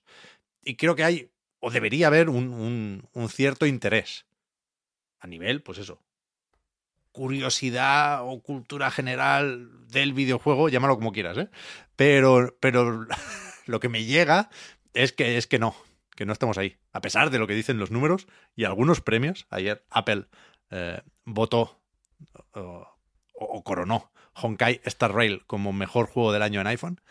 Y está, mira, acabo de ver que ha pasado a la siguiente ronda de la votación popular de los Game Awards. Pero bueno, está también el Genshin. eh, deja- déjalo así. ¿Es, es, ¿Es mío yo para ti lo que es Netflix para mí, Pep? No, porque yo tengo siempre muchos problemas Criterio. con Hoyoverse. No, no, no es una cuestión de criterio, ¿eh? Si le, le he echado esto más horas que un tonto y, y- y no estoy atrapado en contra de mi voluntad. Quiero decir, yo disfruto de los juegos de mi joyo. Me lo paso muy bien con Genshin, ahora hace mucho que no juego, pero con Honkai Star Rail me lo paso bien. Y con ZZZ también me lo he pasado bien estos días. Pero estoy muy dubitativo desde hace un buen tiempo y... Y es verdad que este Zenless Zone Zero es más o menos distinto a un Genshin Impact o a un Honkai Star Rail, pero es que también es más o menos distinto a Honkai Impact Third. Yo desde que se anunció, hace un año y pico, con un tráiler muy llamativo, el otro día lo estuve repasando, tiene cuatro millones y pico de visualizaciones, ¿eh? no, no es un juego desconocido, ni mucho menos. Pero yo desde ese momento lo veía como el, el juego al que saltar desde Honkai Impact Third.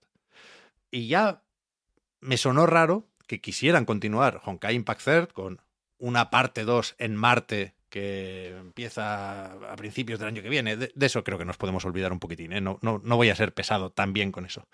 Pero, pero este ZZZ es más distinto a Honkai de lo que yo esperaba. Porque es verdad que los combates pueden recordar un poco, por, por, por sistema, por tipo de acción, al final se va a aparecer sí o sí cuando simplificas lo bastante un hack and slash como para poder jugar cómodamente en el móvil, ¿eh? quiero decir, tampoco aquí hay un botón de ataque fuerte. Yo tengo bastantes ganas de ver a mi joyo hacer un juego con un botón de ataque fuerte, por cierto.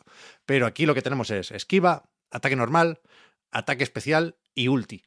El ataque especial se va cargando y cada personaje tiene una barrita independiente. Tú eliges a tres muñecos para el combate y cargan cada, cada uno a su ritmo el ataque especial, que es más fuerte que el ataque normal, pero menos fuerte que la ulti. Y la ulti es compartida. Es otra barrita que cargan entre los tres personajes y tú tienes que decidir quién de esos tres lo gasta, ¿no? Pero bueno, es, es un sistema de combate que no tiene mucho misterio porque es muy cumplidor. Le tienen tomada la, la medida a esto en, en, mi joyo por las animaciones, por el game feel, por la sensación de las esquivas, los tajos y los contraataques. Y lo que tiene de particular quizás es el tema de los relevos. O sea, como en casi todos los juegos de esta buena gente, la rotación es importante. Y yo aquí todavía no he visto las dinámicas para optimizar eh, tu equipo en las peleas. Es decir, aquí normalmente hay un, una serie de personajes que son clase de apoyo y que o debilitan a los enemigos o potencian a los personajes que se tienen que encargar de hacer daño, los famosos DPS, famosos y preciados DPS. Y, y, no sé muy bien hasta qué punto eso es importante aquí. Supongo que por tradición lo será también. Pero en cuanto a mecánicas, lo, lo que más me interesaba aprender aquí es el tema de, de eso, de los relevos. Tú puedes aturdir a los enemigos y cuando están con las defensas bajas, ciertos ataques hacen que otro compi de equipo pueda llegar y pegar y sustituir al, al, anterior, ¿no? Y se pueden hacer una serie de cadenas, vaya, hay muchas cadenas, es constante eh, ese cambio y creo que puede ser un poco pesado. Es más o menos vistoso, pero separa la acción, o sea, no... Tú puedes cambiar en cualquier momento, ¿eh? pero cuando haces esta suerte de Quick Time Event, la acción se para. Y puede que se pare demasiado, o puede que yo no haya entendido de todo el sistema. Es una beta, no hay dinero de por medio y tampoco hay prisa, ¿eh? porque no hay fecha para Zenless Zone Zero. Pero el, el, combate me ha. No te voy a decir que me ha decepcionado, porque me lo pasé bien, pero sí que. que esperaba algo más. Que.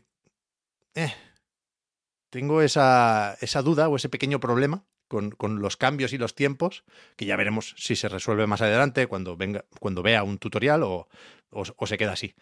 Pero por lo demás, es un juego que sorprende por lo bien hecho que está. Sobre todo por las animaciones, la dirección de arte. Tiene algo de Atlus, tiene algo de persona, pero también tiene algo que empieza a ser propio de mi joyo o de Joyoverse. Aunque a mí no, no me, me gustan más los diseños de Genshin Impact y de Honkai Star Rail, por ejemplo. Aquí creo que se está empezando a abusar de las criadas. Estas Maiden que a, mí me generan un, pelín de rechazo y tengo a tres en el plantel ya, una de ellas con cola de tiburón. Pero, pero vaya, viendo el primer tráiler pensé que, o me imaginé, enganchándome más a esto por el rollo de coleccionar a personajes, no solo porque eh, te convengan, es decir, en tu equipo te falta un personaje de fuego, por ejemplo, hay distintas de debilidades para distintos tipos de enemigos, sino también aquí muchas veces se, quiere coleccionar cromos porque molan los personajes, ¿no? Y, y en Zenless, eh, estoy menos dentro de lo que esperaba en ese sentido. Y después la otra cosa que me ha sorprendido es lo de las pantallicas. No sé si habéis visto en algún gameplay del Tokyo Game Show o de la Gamescom, por ejemplo, que hay una serie de mazmorras que se recorren dentro de una pila de pantallas. O sea, cuando no estás peleando como en un hack and slash o hablando con gente, eh, activando misiones, digamos, en, en, en una ciudad, tú eliges un personaje que regenta un videoclub, son dos hermanos, tú eliges si quieres controlar al chico o a la chica y el, y el otro se queda ahí como, como compi y, y regentáis un videoclub que en realidad es una tapadera para los proxy. Los proxy son un poco los operadores de Matrix, ¿no?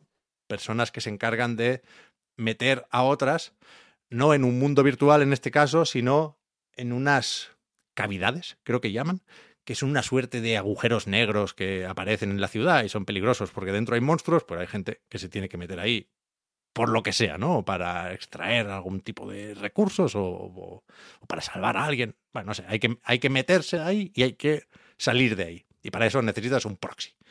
Y, y eso, que tienen su videoclub y tienen una serie de tiendas cerca y de vecinos con los que puedes charlar y que te encargan misiones y tal. Hay tres capas en el juego, vaya. La del combate, la de... No te voy a decir exploración, aunque hay una serie de... En los menús hay, hay sitio para más barrios, digamos, pero no sabemos muy bien qué va a pasar por ahí. Pero bueno, pululas y hablas con la gente. Y después está lo de las mazmorras, que yo pensé que sería anecdótico, y no te creas, es bastante importante, porque tiene cierta chicha a nivel narrativo, es decir, pasan cosas en esas mazmorras, no simplemente avanzas por las casillas. Y hay momentos en los que llega a ser, perdóname Víctor, porque esto va a parecer ofensivo. Polémico este podcast, ¿eh? Mucha hot take. Llega a ser un poco Sokoban. Toma hay, ya. Hay que empujar cajas por ahí. Y, y tiene una importancia mayor de la que yo esperaba. Yo pensé que sería eso, un trámite entre combates, y, y no te creas.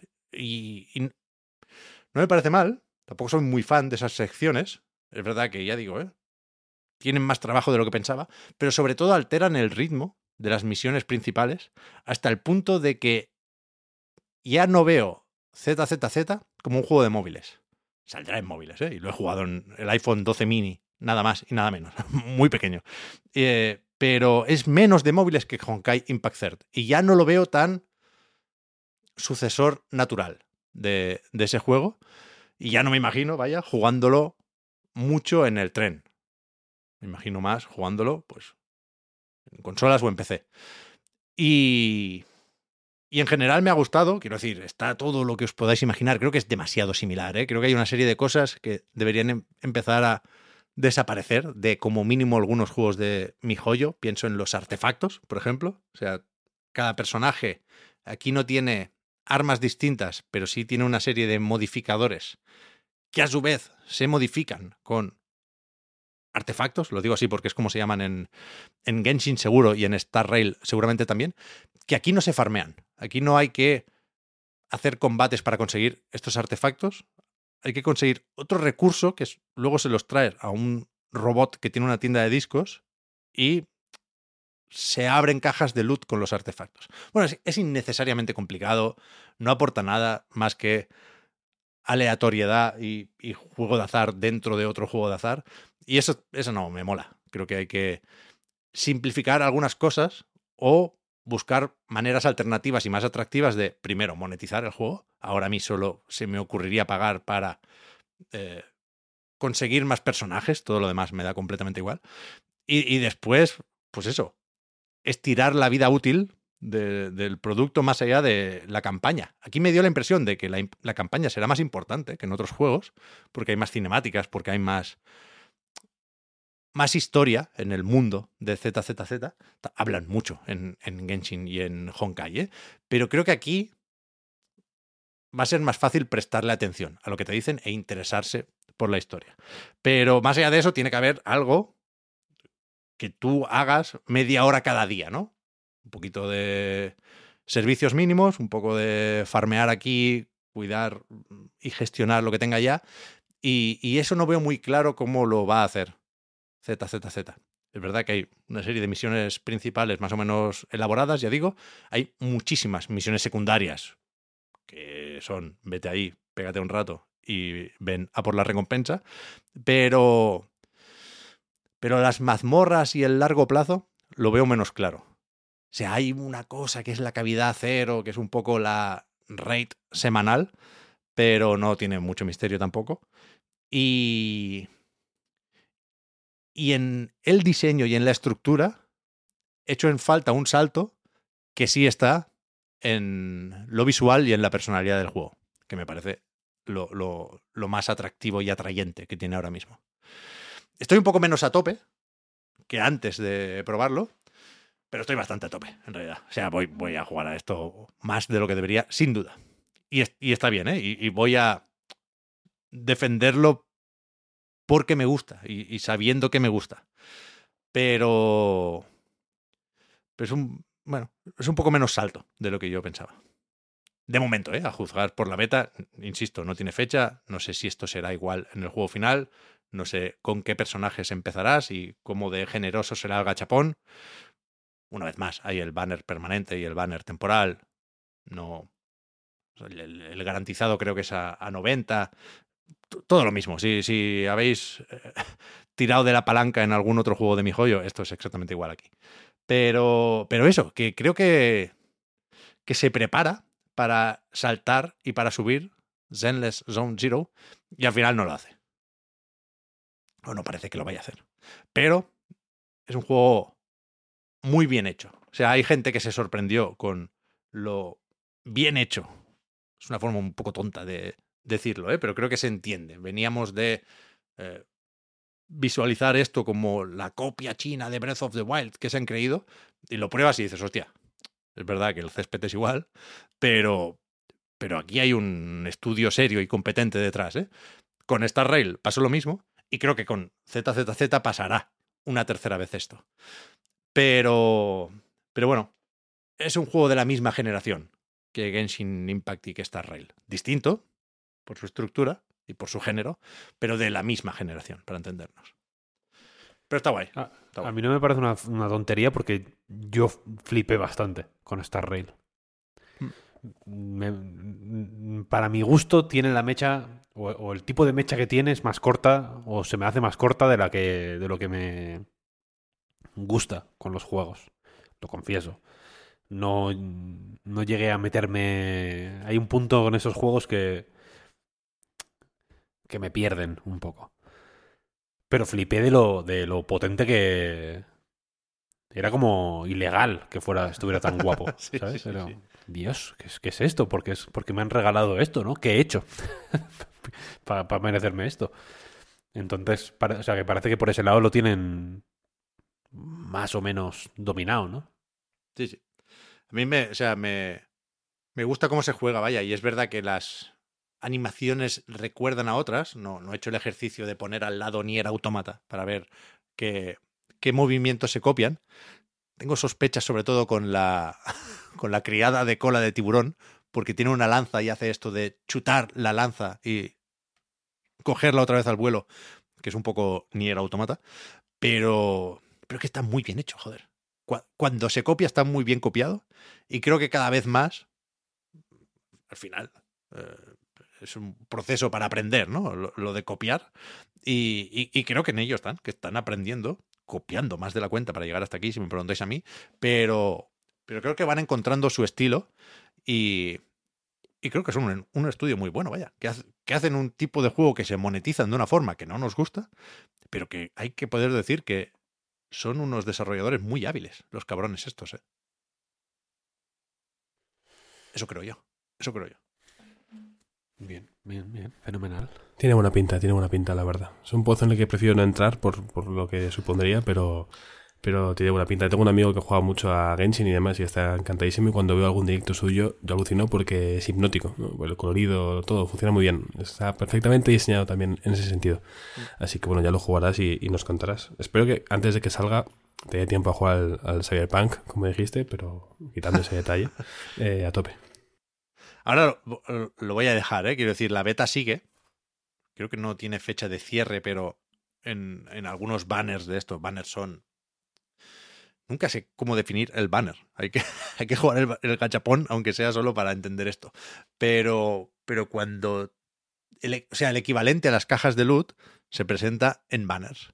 Y, en cada banner las recompensas son distintas. Es decir, las reglas pueden ser las mismas, cada 10 tiradas te sale un personaje o un acompañante de ni- nivel o rango A como mínimo, pero eh, los personajes son distintos en ese momento y van rotando. Total, lo decía porque en el banner temporal pone que quedan 20 días, con lo cual 20 días de beta como mínimo quedan. Pero yo no quiero seguir porque voy a tener que empezar y que hacer otra vez todo esto cuando salga el juego final. Con lo cual he visto lo suficiente, aquí queda este avance y, y- yo me largo de momento del ZZZ, pero volveré como Terminator. Pero bueno, perdón, Víctor, que yo quería hacer un inciso, un paréntesis, y, me he animado. Y, y sé que, que- que tú tienes otros muchos juegos, ¿eh? Viendo solo los análisis nuevos en anightgames.com, sé que están por ahí el SteamWorld Build y el Karmazo. Karmazu. Karma Zoo. Sí, sí, también quería hablar de Knuckle Sandwich. Pues verdad. Prefiero esperar a que esté Oscar, que también lo ha Vale, jugado. ok, ok, vale. Así que voy a. eh, voy a reservarlo, este. ¿Está bien? ¿Sí o no? Está bien, sí, sí. Vale, vale. Sí, sí. Por, por eso de la espera, ¿eh? Lo digo. Sí, no, está bien, está bien. Ha merecido la pena. Habría que ver, o sea, en qué medida ha merecido la pena es algo que se podría discutir, supongo. Pero para eso quiero, prefiero que esté eh, Oscar, vaya. Bien. Sí quería destacar porque se es, es un juego que salió sin hacer mucho ruido, no hizo mucho ruido antes de su lanzamiento tampoco. Eh, yo lo he estado jugando más o menos todo el mes, un poquito, sí, empecé a principios de noviembre y he ido jugando durante todo el mes y publiqué un pequeño artículo sobre él hace no mucho. Y me refiero a Karma Su, que es un juego de un estudio que se llama Pasta Games. No son muy conocidos, son franceses. Los mejores. Atiende Oscar, eh, o sea, Oscar Juan, apunta, franceses. Hombre, ya sabes que tengo, un tengo una especie de alarma en mi cuarto. Cuando alguien dice un juego francés, eh, se activa la alarma y Estos- yo, yo- yo estoy, son- estoy, vamos, eh, salivando. Muy franceses, ¿eh? más franceses que la mayoría. Ojo, buf, eh, mayor razón de peso para que me apunte este juego, vaya. Son, Lo saca Devolver. son veteranos de Ubisoft, de alguna forma, estos. Llevan No, mucho tiempo no, no. ¿eh? con Pasta Games, pero tienen... No son, no son veteranos de nada. Oh, pero había algo de Rayman en Sí, el juego que yo descubrí suyo, que es el Pix and Rush. Es un plataformas con una especie de perrete, un animal que corre a cuatro patas, desde luego, que es muy guapo. Tanto en móviles como en 360, creo que lo tenía. Jugué un montón. Buenísimo, Pix and Rush. Este, esta gente son, no son veteranos de nada. Han trabajado con Ubisoft, de hecho. Sacaron un Rayman. El Rayman de Apple Arcades de esta gente, por ejemplo. Vale, vale, vale, vale, vale. Pero no son de Ubisoft. Eso supongo que han- bueno, la, la cercanía les viene de, del- pues de su afición común a- por volcar camiones de tomates. La cuestión es que Karmazo es un juego de plataformas multijugador online eh, que básicamente eh, se basa en... Es un juego en el que todas las interacciones van en la dirección de cooperar. Cooperar, cooperar, cooperar. Es un juego anticompetitivo, incluso. O, no estrictamente anticompetitivo, pero que se toma la, el juego eh, con otra gente de una manera muy, muy, muy, muy, muy única. Es un juego que, eh, ya digo, es un juego de, plataformas. Tú empiezas siendo una babita, una baba, un blob, un limo, no sé cómo llamarlo, una, una, una cosa sin forma, que no es nada en concreto. Flaver. Un flaver, eh, me gusta, o sea, un flaver, efectivamente. Y a medida que vas jugando, vas ganando karma, puntos de karma. Estos puntos de karma te sirven para desbloquear cosas, entre ellas distintas formas, barra personajes, con los que puedes jugar. Puedes asumir la forma de una serie de animales y objetos y demás, cada uno con sus particularidades y sus características. Y a medida que pues vas jugando, las partidas se van volviendo más... eh, no más complejas necesariamente, pero bueno, vas llegando a combinaciones de personajes muy variopintas y totalmente inesperadas porque, aunque se puede jugar en partidas privadas y se puede jugar en local y tal y cual, cuando juegas online, la, la manera principal o, la que a mí me parece que tiene más gracia es hacer un bucle, que es como se llama una partida de estas, random totalmente, con gente, te hace un matchmaking al azar mm, por completo y se junta gente de todos los niveles de habilidad, de todos los las partes del mundo, no hay herramientas de comunicación que, que, que, que tengan palabras, toda la comunicación que se hace es no verbal, entonces pues el matchmaking es global y absolutamente caótico. No hay matchmaking por nivel, ni tu experiencia a priori cuenta. Y si cuenta, que ya te digo que no tengo muy claro de qué manera cuenta, pero si cuenta, no es para emparejarte con gente de tu nivel, que se supone que cuanto más juegas es mayor, sino para emparejarte con gente de menor nivel que tú. De manera contraria a lo que hacen todos los juegos de este tipo, los multijugadores online, que normalmente buscan emparejarte con gente progresivamente más experta y más veterana, tanto para igualar tu nivel, que se supone, ya digo, va creciendo con el de el grupo con el que estás jugando, como para animarte a mejorar, ¿no? Para que siempre tengas un, desafío un poquito más eh, difícil y vayas, ¿no? Practicando y jugando mejor, jugando mejor. Aquí, por cómo funciona el juego, interesa que exista una disparidad muy grande entre los, las personas involucradas en la partida. ¿Por qué? En Karmazoya, digo, los puntos que ganas son karma.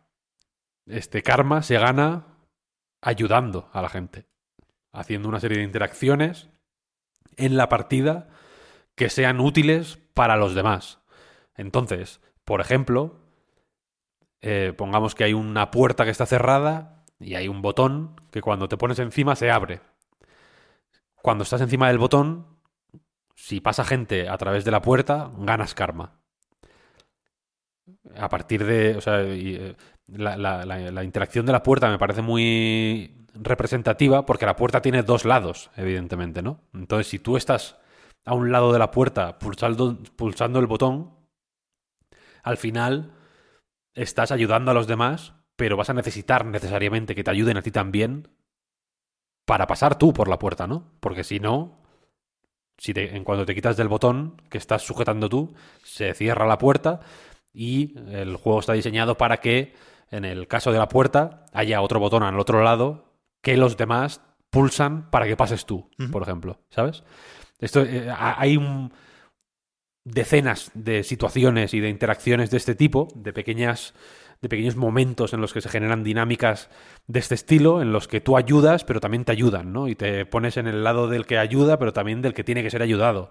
Y tienes necesidades, pero también tienes algo que ofrecer siempre. Las distintas formas de que puedes asumir, más allá de la de esta baba básica, que solo puede saltar, no puede hacer nada más. Eh, cada una tiene sus sus eh, habilidades, ¿no? Hay una rana, por ejemplo, que tiene triple salto. Entonces puede llegar mucho más lejos y mucho más alto. Hay una caja de música que canta, otra de las interacciones básicas que sí puede hacer la baba es cantar, que sirve para... Hay algunas... algunos... Eh, herramientas o resortes en los niveles que son que tienen una nota musical y que se activan cantando. Pues hay una caja de música que canta en todas las direcciones y que canta y que su, su, radio de canto, digamos, es muy potente, entonces llega muy lejos el, el, canto. Porque el canto tiene. El canto, digamos, que genera tú con el stick. Eh, con el X empiezas a cantar y luego con el stick eh, vas moviendo un cono para apuntar hacia dónde va el canto, ¿no? Pues el, la caja de música canta en un círculo, digamos, ¿no? Que llega en 360 grados hay un montón de interacciones que van todas en esta dirección de eso, ayudar, ser ayudado. El, el juego, si os si veis una imagen, se, se, se entiende esto muy, muy fácil. Alrededor de cada personaje hay, una, hay como una especie de aura. Y siempre tiene que haber al menos dos auras tocándose porque si estás solo, si tu aura no está tocando el aura de otro, de al menos otra, otro animal, otro, otro objeto, otro jugador, en unos segundos mueres, básicamente. Tienes que estar siempre con alguien. Si te quedas solo, mueres. Entonces, claro, la gente tiene ese incentivo para estar siempre con los demás y, se generan de manera dinámica, como solo hacen falta dos, no tiene que estar todo el grupo de 10 personas juntos. Como solo tiene que estar dos, igual ocho avanzan a buen ritmo y dos se quedan atrás y se tienen que ir ayudando. Y se generan dentro de esa partida de 10, se van generando grupetes de 2, 3, 4, de manera que de manera dinámica pues van enfrentándose a los retos como pueden. Luego hay otros... eh, o sea, con sus recursos, que, que al ser dos son menores que si fueran 10, ¿no? En realidad. Luego hay otras eh, zonas, otros diseños de nivel, otros retos dentro de estos niveles, que, que hay dos, creo que hay 200. No se generan al azar, sino que son 200 niveles diseñados a mano. Mm, Y que, se, y que, y que luego en cada partida se elige un- un- una serie de 5, que hay que, y la idea es pasarte los 5, ¿no? Básicamente, colaborando entre, entre las 10 personas.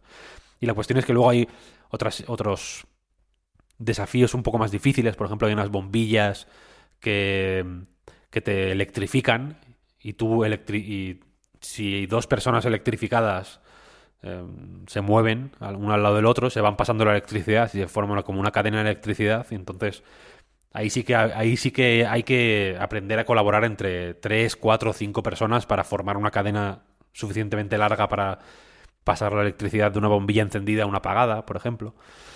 Eh, pero la, la- una de las ideas brillantes es que, claro, primero, el karma que ganan cada personaje individual, al final se suma. Y todos ganan el karma de todos. No hay una manera de. No hay un ranking al final, no hay un MVP en este juego. El que. Si, si, si gana uno, ganan todos, porque encima solo hace falta que sobreviva una persona para que todos pasen de pantalla. Entonces, al final todos, a todos les interesa ganar karma y ayudar y ser ayudados y, y- y avanzar, ¿no? Para que las posibilidades de todo el grupo de ganar todo el karma sean mayores. Y la cosa es que las, los, los- las formas más avanzadas dan menos karma que las más básicas.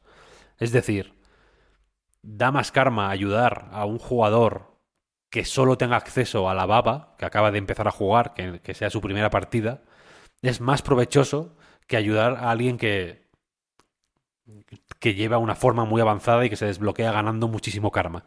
Mm, El, el cálculo que hace el juego es un poco así, no es hiper estricto ni creo que tenga que ser necesariamente justo, puedes farmear karma hasta ganar, hasta comprar las formas más avanzadas mm, al principio, ¿no? Pero entiendo que el recorrido más orgánico y más natural es ir desbloqueando poquito a poco formas progresivamente más avanzadas y creo que es lo que tiene en cuenta el juego.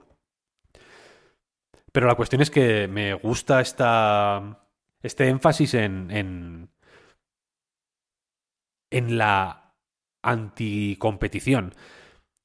Y me, y me ha resultado muy... me- me- me- es un juego que me ha causado muchísima simpatía, este, este Karma Su, Karma Zo, porque no le veo un recorrido, quiero decir, ¿sabes? No es como el Apex, Ya, que sabes que, vale, pues sacarán skins y sacarán tal y habrá un torneo y habrá y presentarán personajes nuevos y tal y cual. Este tiene ahí, ahí en el...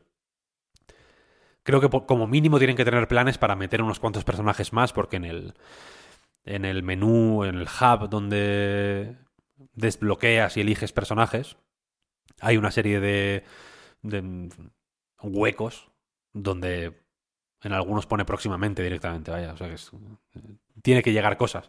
Pero no es un juego que se pueda monetizar, no es un juego que que que, que tenga posibilidades de formar torneos, porque no hay competición. Y sobre todo es un juego que no... Es un juego que es increíblemente amable contigo. ¿Sabes? Mm. En ningún momento sientes que estás jugando para el juego. Sino que es un juego ex- verdaderamente generoso. Normalmente cuando decimos que un juego es generoso, lo decimos porque porque estamos ahí con tirados en el suelo con la lata moviendo dos monedicas de 5 céntimos y, y viene yo qué sé el juego que toque el juego el Warzone el Apex el Honkai el Genshin quien sea y nos lanza una miseria ¿no? De, "Pff, toma por dos de XP durante 20 minutos. Gracias, qué juego más generoso.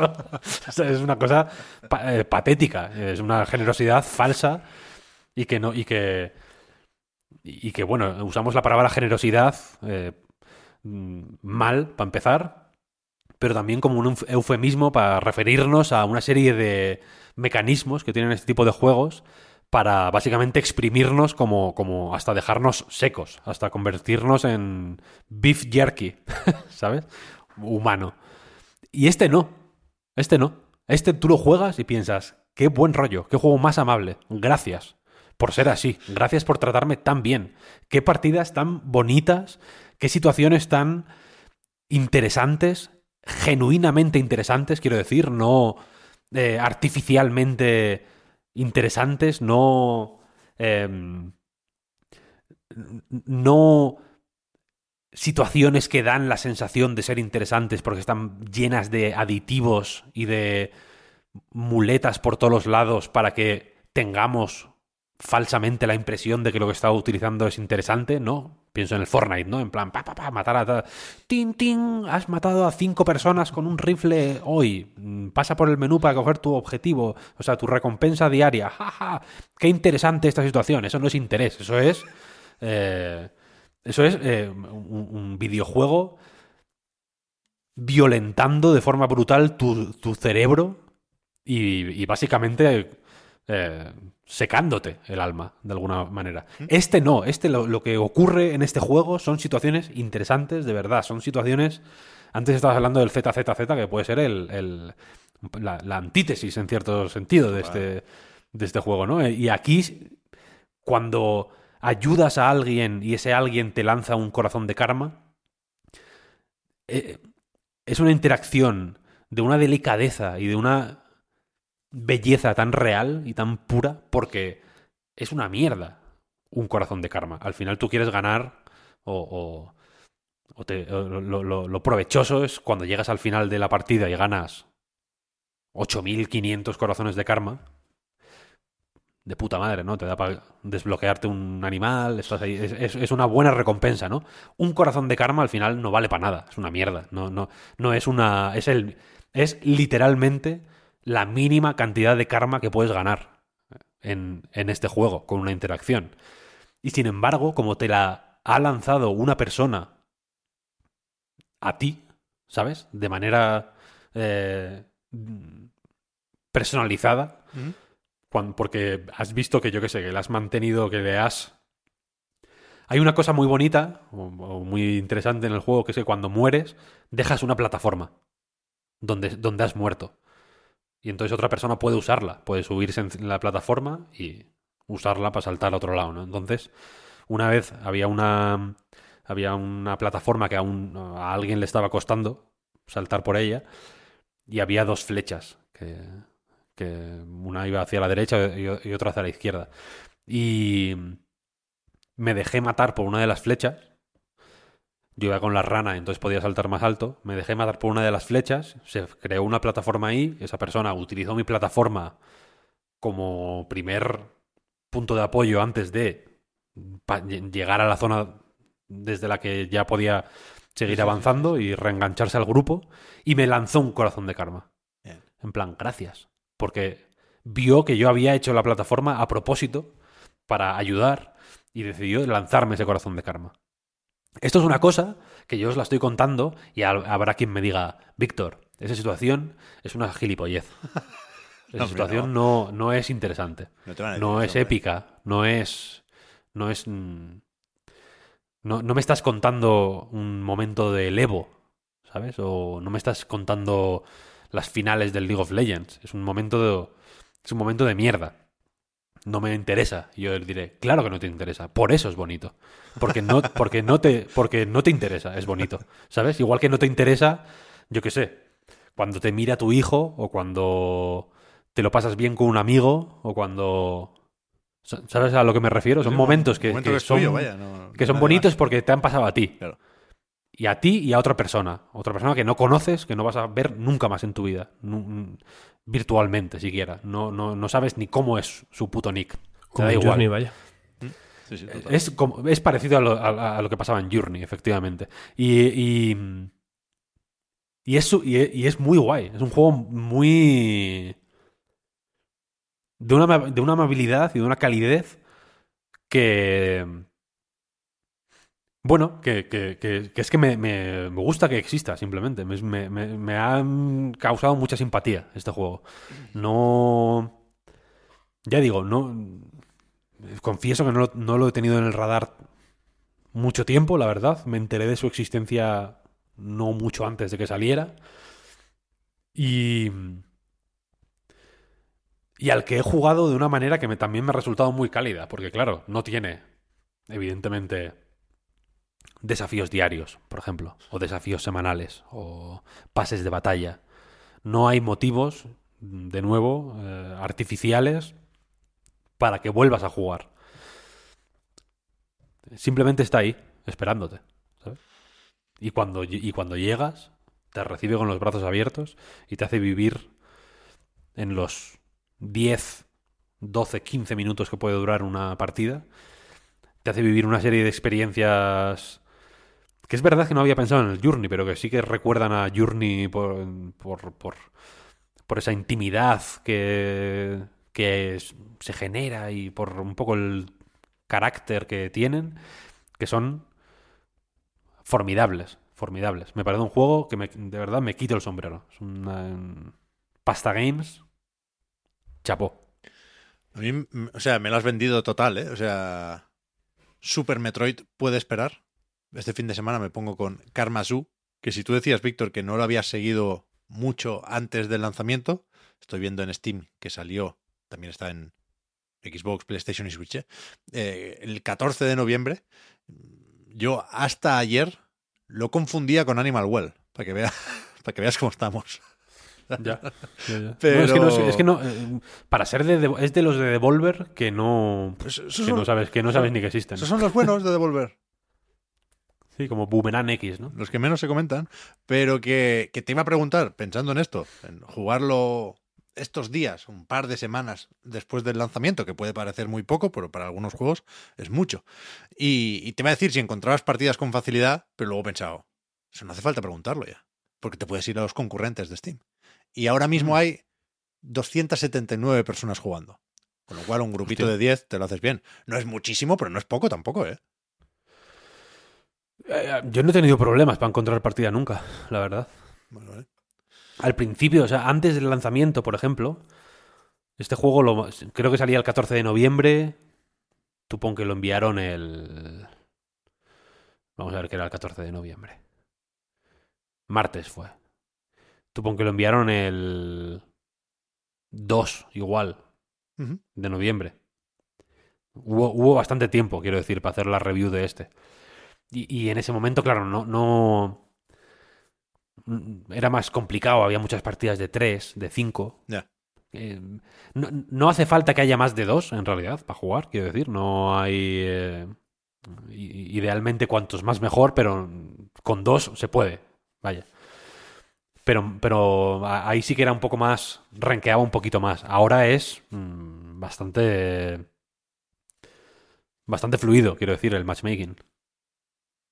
Bien, bien, bien. Eh, acabo de ver también, puestos a aclarar y decir las cosas por su nombre, que el gato es un gato, no un perro. De Karmasu es el mismo que, que el de los. And- Pix the Cat. Exacto. Pix, o sea, el de móviles, que era el primero, que es al que más jugué yo. Que recuerdo perfectamente unas transiciones en la imagen, cambiaba un poco, tenía un rollo siempre pixelado, pero cambiaba un poco el color y la estética. Y recuerdo el momento en el que vi por primera vez el cambio a gráficos de Game Boy. Y era muy chulo eso. Ese lo jugué en iPhone y el siguiente no era en 360, era ya en One y PlayStation 4 y efectivamente se llamaba Pix the Cat, que también estaba guay. Yo creo que lo jugué en Vita, el Pix the Cat. En Vita estaba también. Bien, Fíjate. cierto. Y estos hicieron el Arquedo. Arquedo. Arquedo era un estudio francés también. Que hicieron Arquedo. Las Arquedo series, se Mm. llamaba. Ujú. Que la idea era hacer un juego al mes durante un año. Es verdad. Hicieron tres. Nada más. y- Y el cuarto ya ni salió. Pero el, el Arquedo 3, que era, el, que era de Pasta Games, creo que también lo protagonizaba Pix the Cat. Es verdad. Sí, lo estoy viendo aquí, en, en la web del estudio. Muy bien, joder, me ha gustado mucho el Karmazu. Lo voy a jugar. Me parece. Fenomenal, pues me alegro, me alegro de haberos descubierto algo algo bonito, la Mm. verdad. Es un juego muy bonito, de verdad. y es una no, no- tampoco quiero venderlo más efusivamente o, o crear falta- falsas expectativas o no o, o, o- o- o edulcorar o mm, forzar el discurso de maneras que el propio juego evita por completo. Ya digo que, lo que más me ha sorprendido es esa eh, naturalidad y, es un juego bio auténticamente, vaya, de que no, que no hay, no tiene químicos, no hay nada forzado aquí. Y es, y es muy sorprendente sobre todo porque es muy raro jugar juegos así. ¿Sabes? ¿Quién- cu- a- hasta hasta el- el que más, el que menos, siempre te mete algo. Pues yo qué sé, eso. al- Algún. Los, los- eh, este tipo de juegos suelen tener ya. eh, y, y, no es una excepción, de hecho. Pero los videojuegos ahora tienen casi por defecto los logros Mm. como. Como reclamo ya un poco. Como ed- edu- edulcorante ya integrado, ¿no? Porque los logros al final no deja de ser un. Pues una zanahoria Sí, sí. que te ponen delante para que juegues, aunque no te apetezca al final. Sí. Y. Y quien más y quien menos, ya digo que los mete de una manera así un poco. Sí, pues natural, sin pensarlo, sin pensar que. ¿Por qué? Ni, ni, ni para qué. Es un poco simplemente cómo se hacen los juegos. Y ver uno que no. que, que, que hace todo lo posible para no. Eh, meter falsas, falsos reclamos o falsas recompensas o, o eso, aditivos a su fórmula. De hecho, como que, que- que- el, el experimento es no hacer nada de eso, ¿sabes? Y evi- huir de la competición de una manera rotunda y decidida. Es increíble, fantástico, fantástico, muy guay. Qué lindo que seas francófilo tú también, Víctor. Es un camino. Me he convertido en francófilo. Sí, sí. Bueno, al yo siempre he sido francófilo, eh, lo, Sí. lo siento decirte, pero yo siempre he sido. Quien No, me no. conoce. eh, quien me conoce desde que era adolescente, de hecho, sabe que yo ya con 15, 16 años era muy francófilo. Bueno, to- todo lo bueno se pega al final, entonces soy yo el que, el que ha, ha aprovechado y ha absorbido eh, tu tendencia francófila. Pues creo que es esta una forma bonita también, ¿eh? De acabar del podcast reload de esta semana. Recordad que el próximo programa llegará un poquito más tarde, ya después de los Game Awards. Veremos si después, o antes, o durante la publicación del tráiler de GTA 6. Pero no sé qué. ¿Qué más vamos a comentar la semana que viene? O si habrá tiempo para comentar otras cosas la semana que viene. ¿eh? Apuntamos por ahí el Knuckle Sandwich, que me interesa también. Y, y yo supongo que habré jugado, aunque sea un poco, a Avatar, Frontiers of Pandora, también. Eso seguro. Habremos leído y visto análisis del juego de Ubisoft por ahí. Tengo curiosidad, junto con ciertas ganas. Y, y veremos, veremos qué, qué más se, se comenta o se puede debatir la semana que viene. Muchas gracias por el apoyo, porque el podcast Reload, igual que a nightgames.com, es posible gracias a vuestras generosas aportaciones. Patreon.com barra a night reload para más información. No sé qué vamos a hacer ahora con la prórroga, porque ya digo, es viernes y es tarde. Si no tenemos tiempo para improvisar algo, mm, disculpadnos, pero vamos a usar las preguntitas como excusa. Pero, pero en cualquier caso, ya sabéis que nos podéis seguir leyendo y escuchando en muchos sitios. Gracias también a Víctor y a Juan por permitir que se nos lea y se nos escuche. Gracias a ti, Pep. Gracias a ti. Pep. Por Dios, siempre, siempre. Hasta ahora, que vaya bien. Hasta ahora. Chao, chao.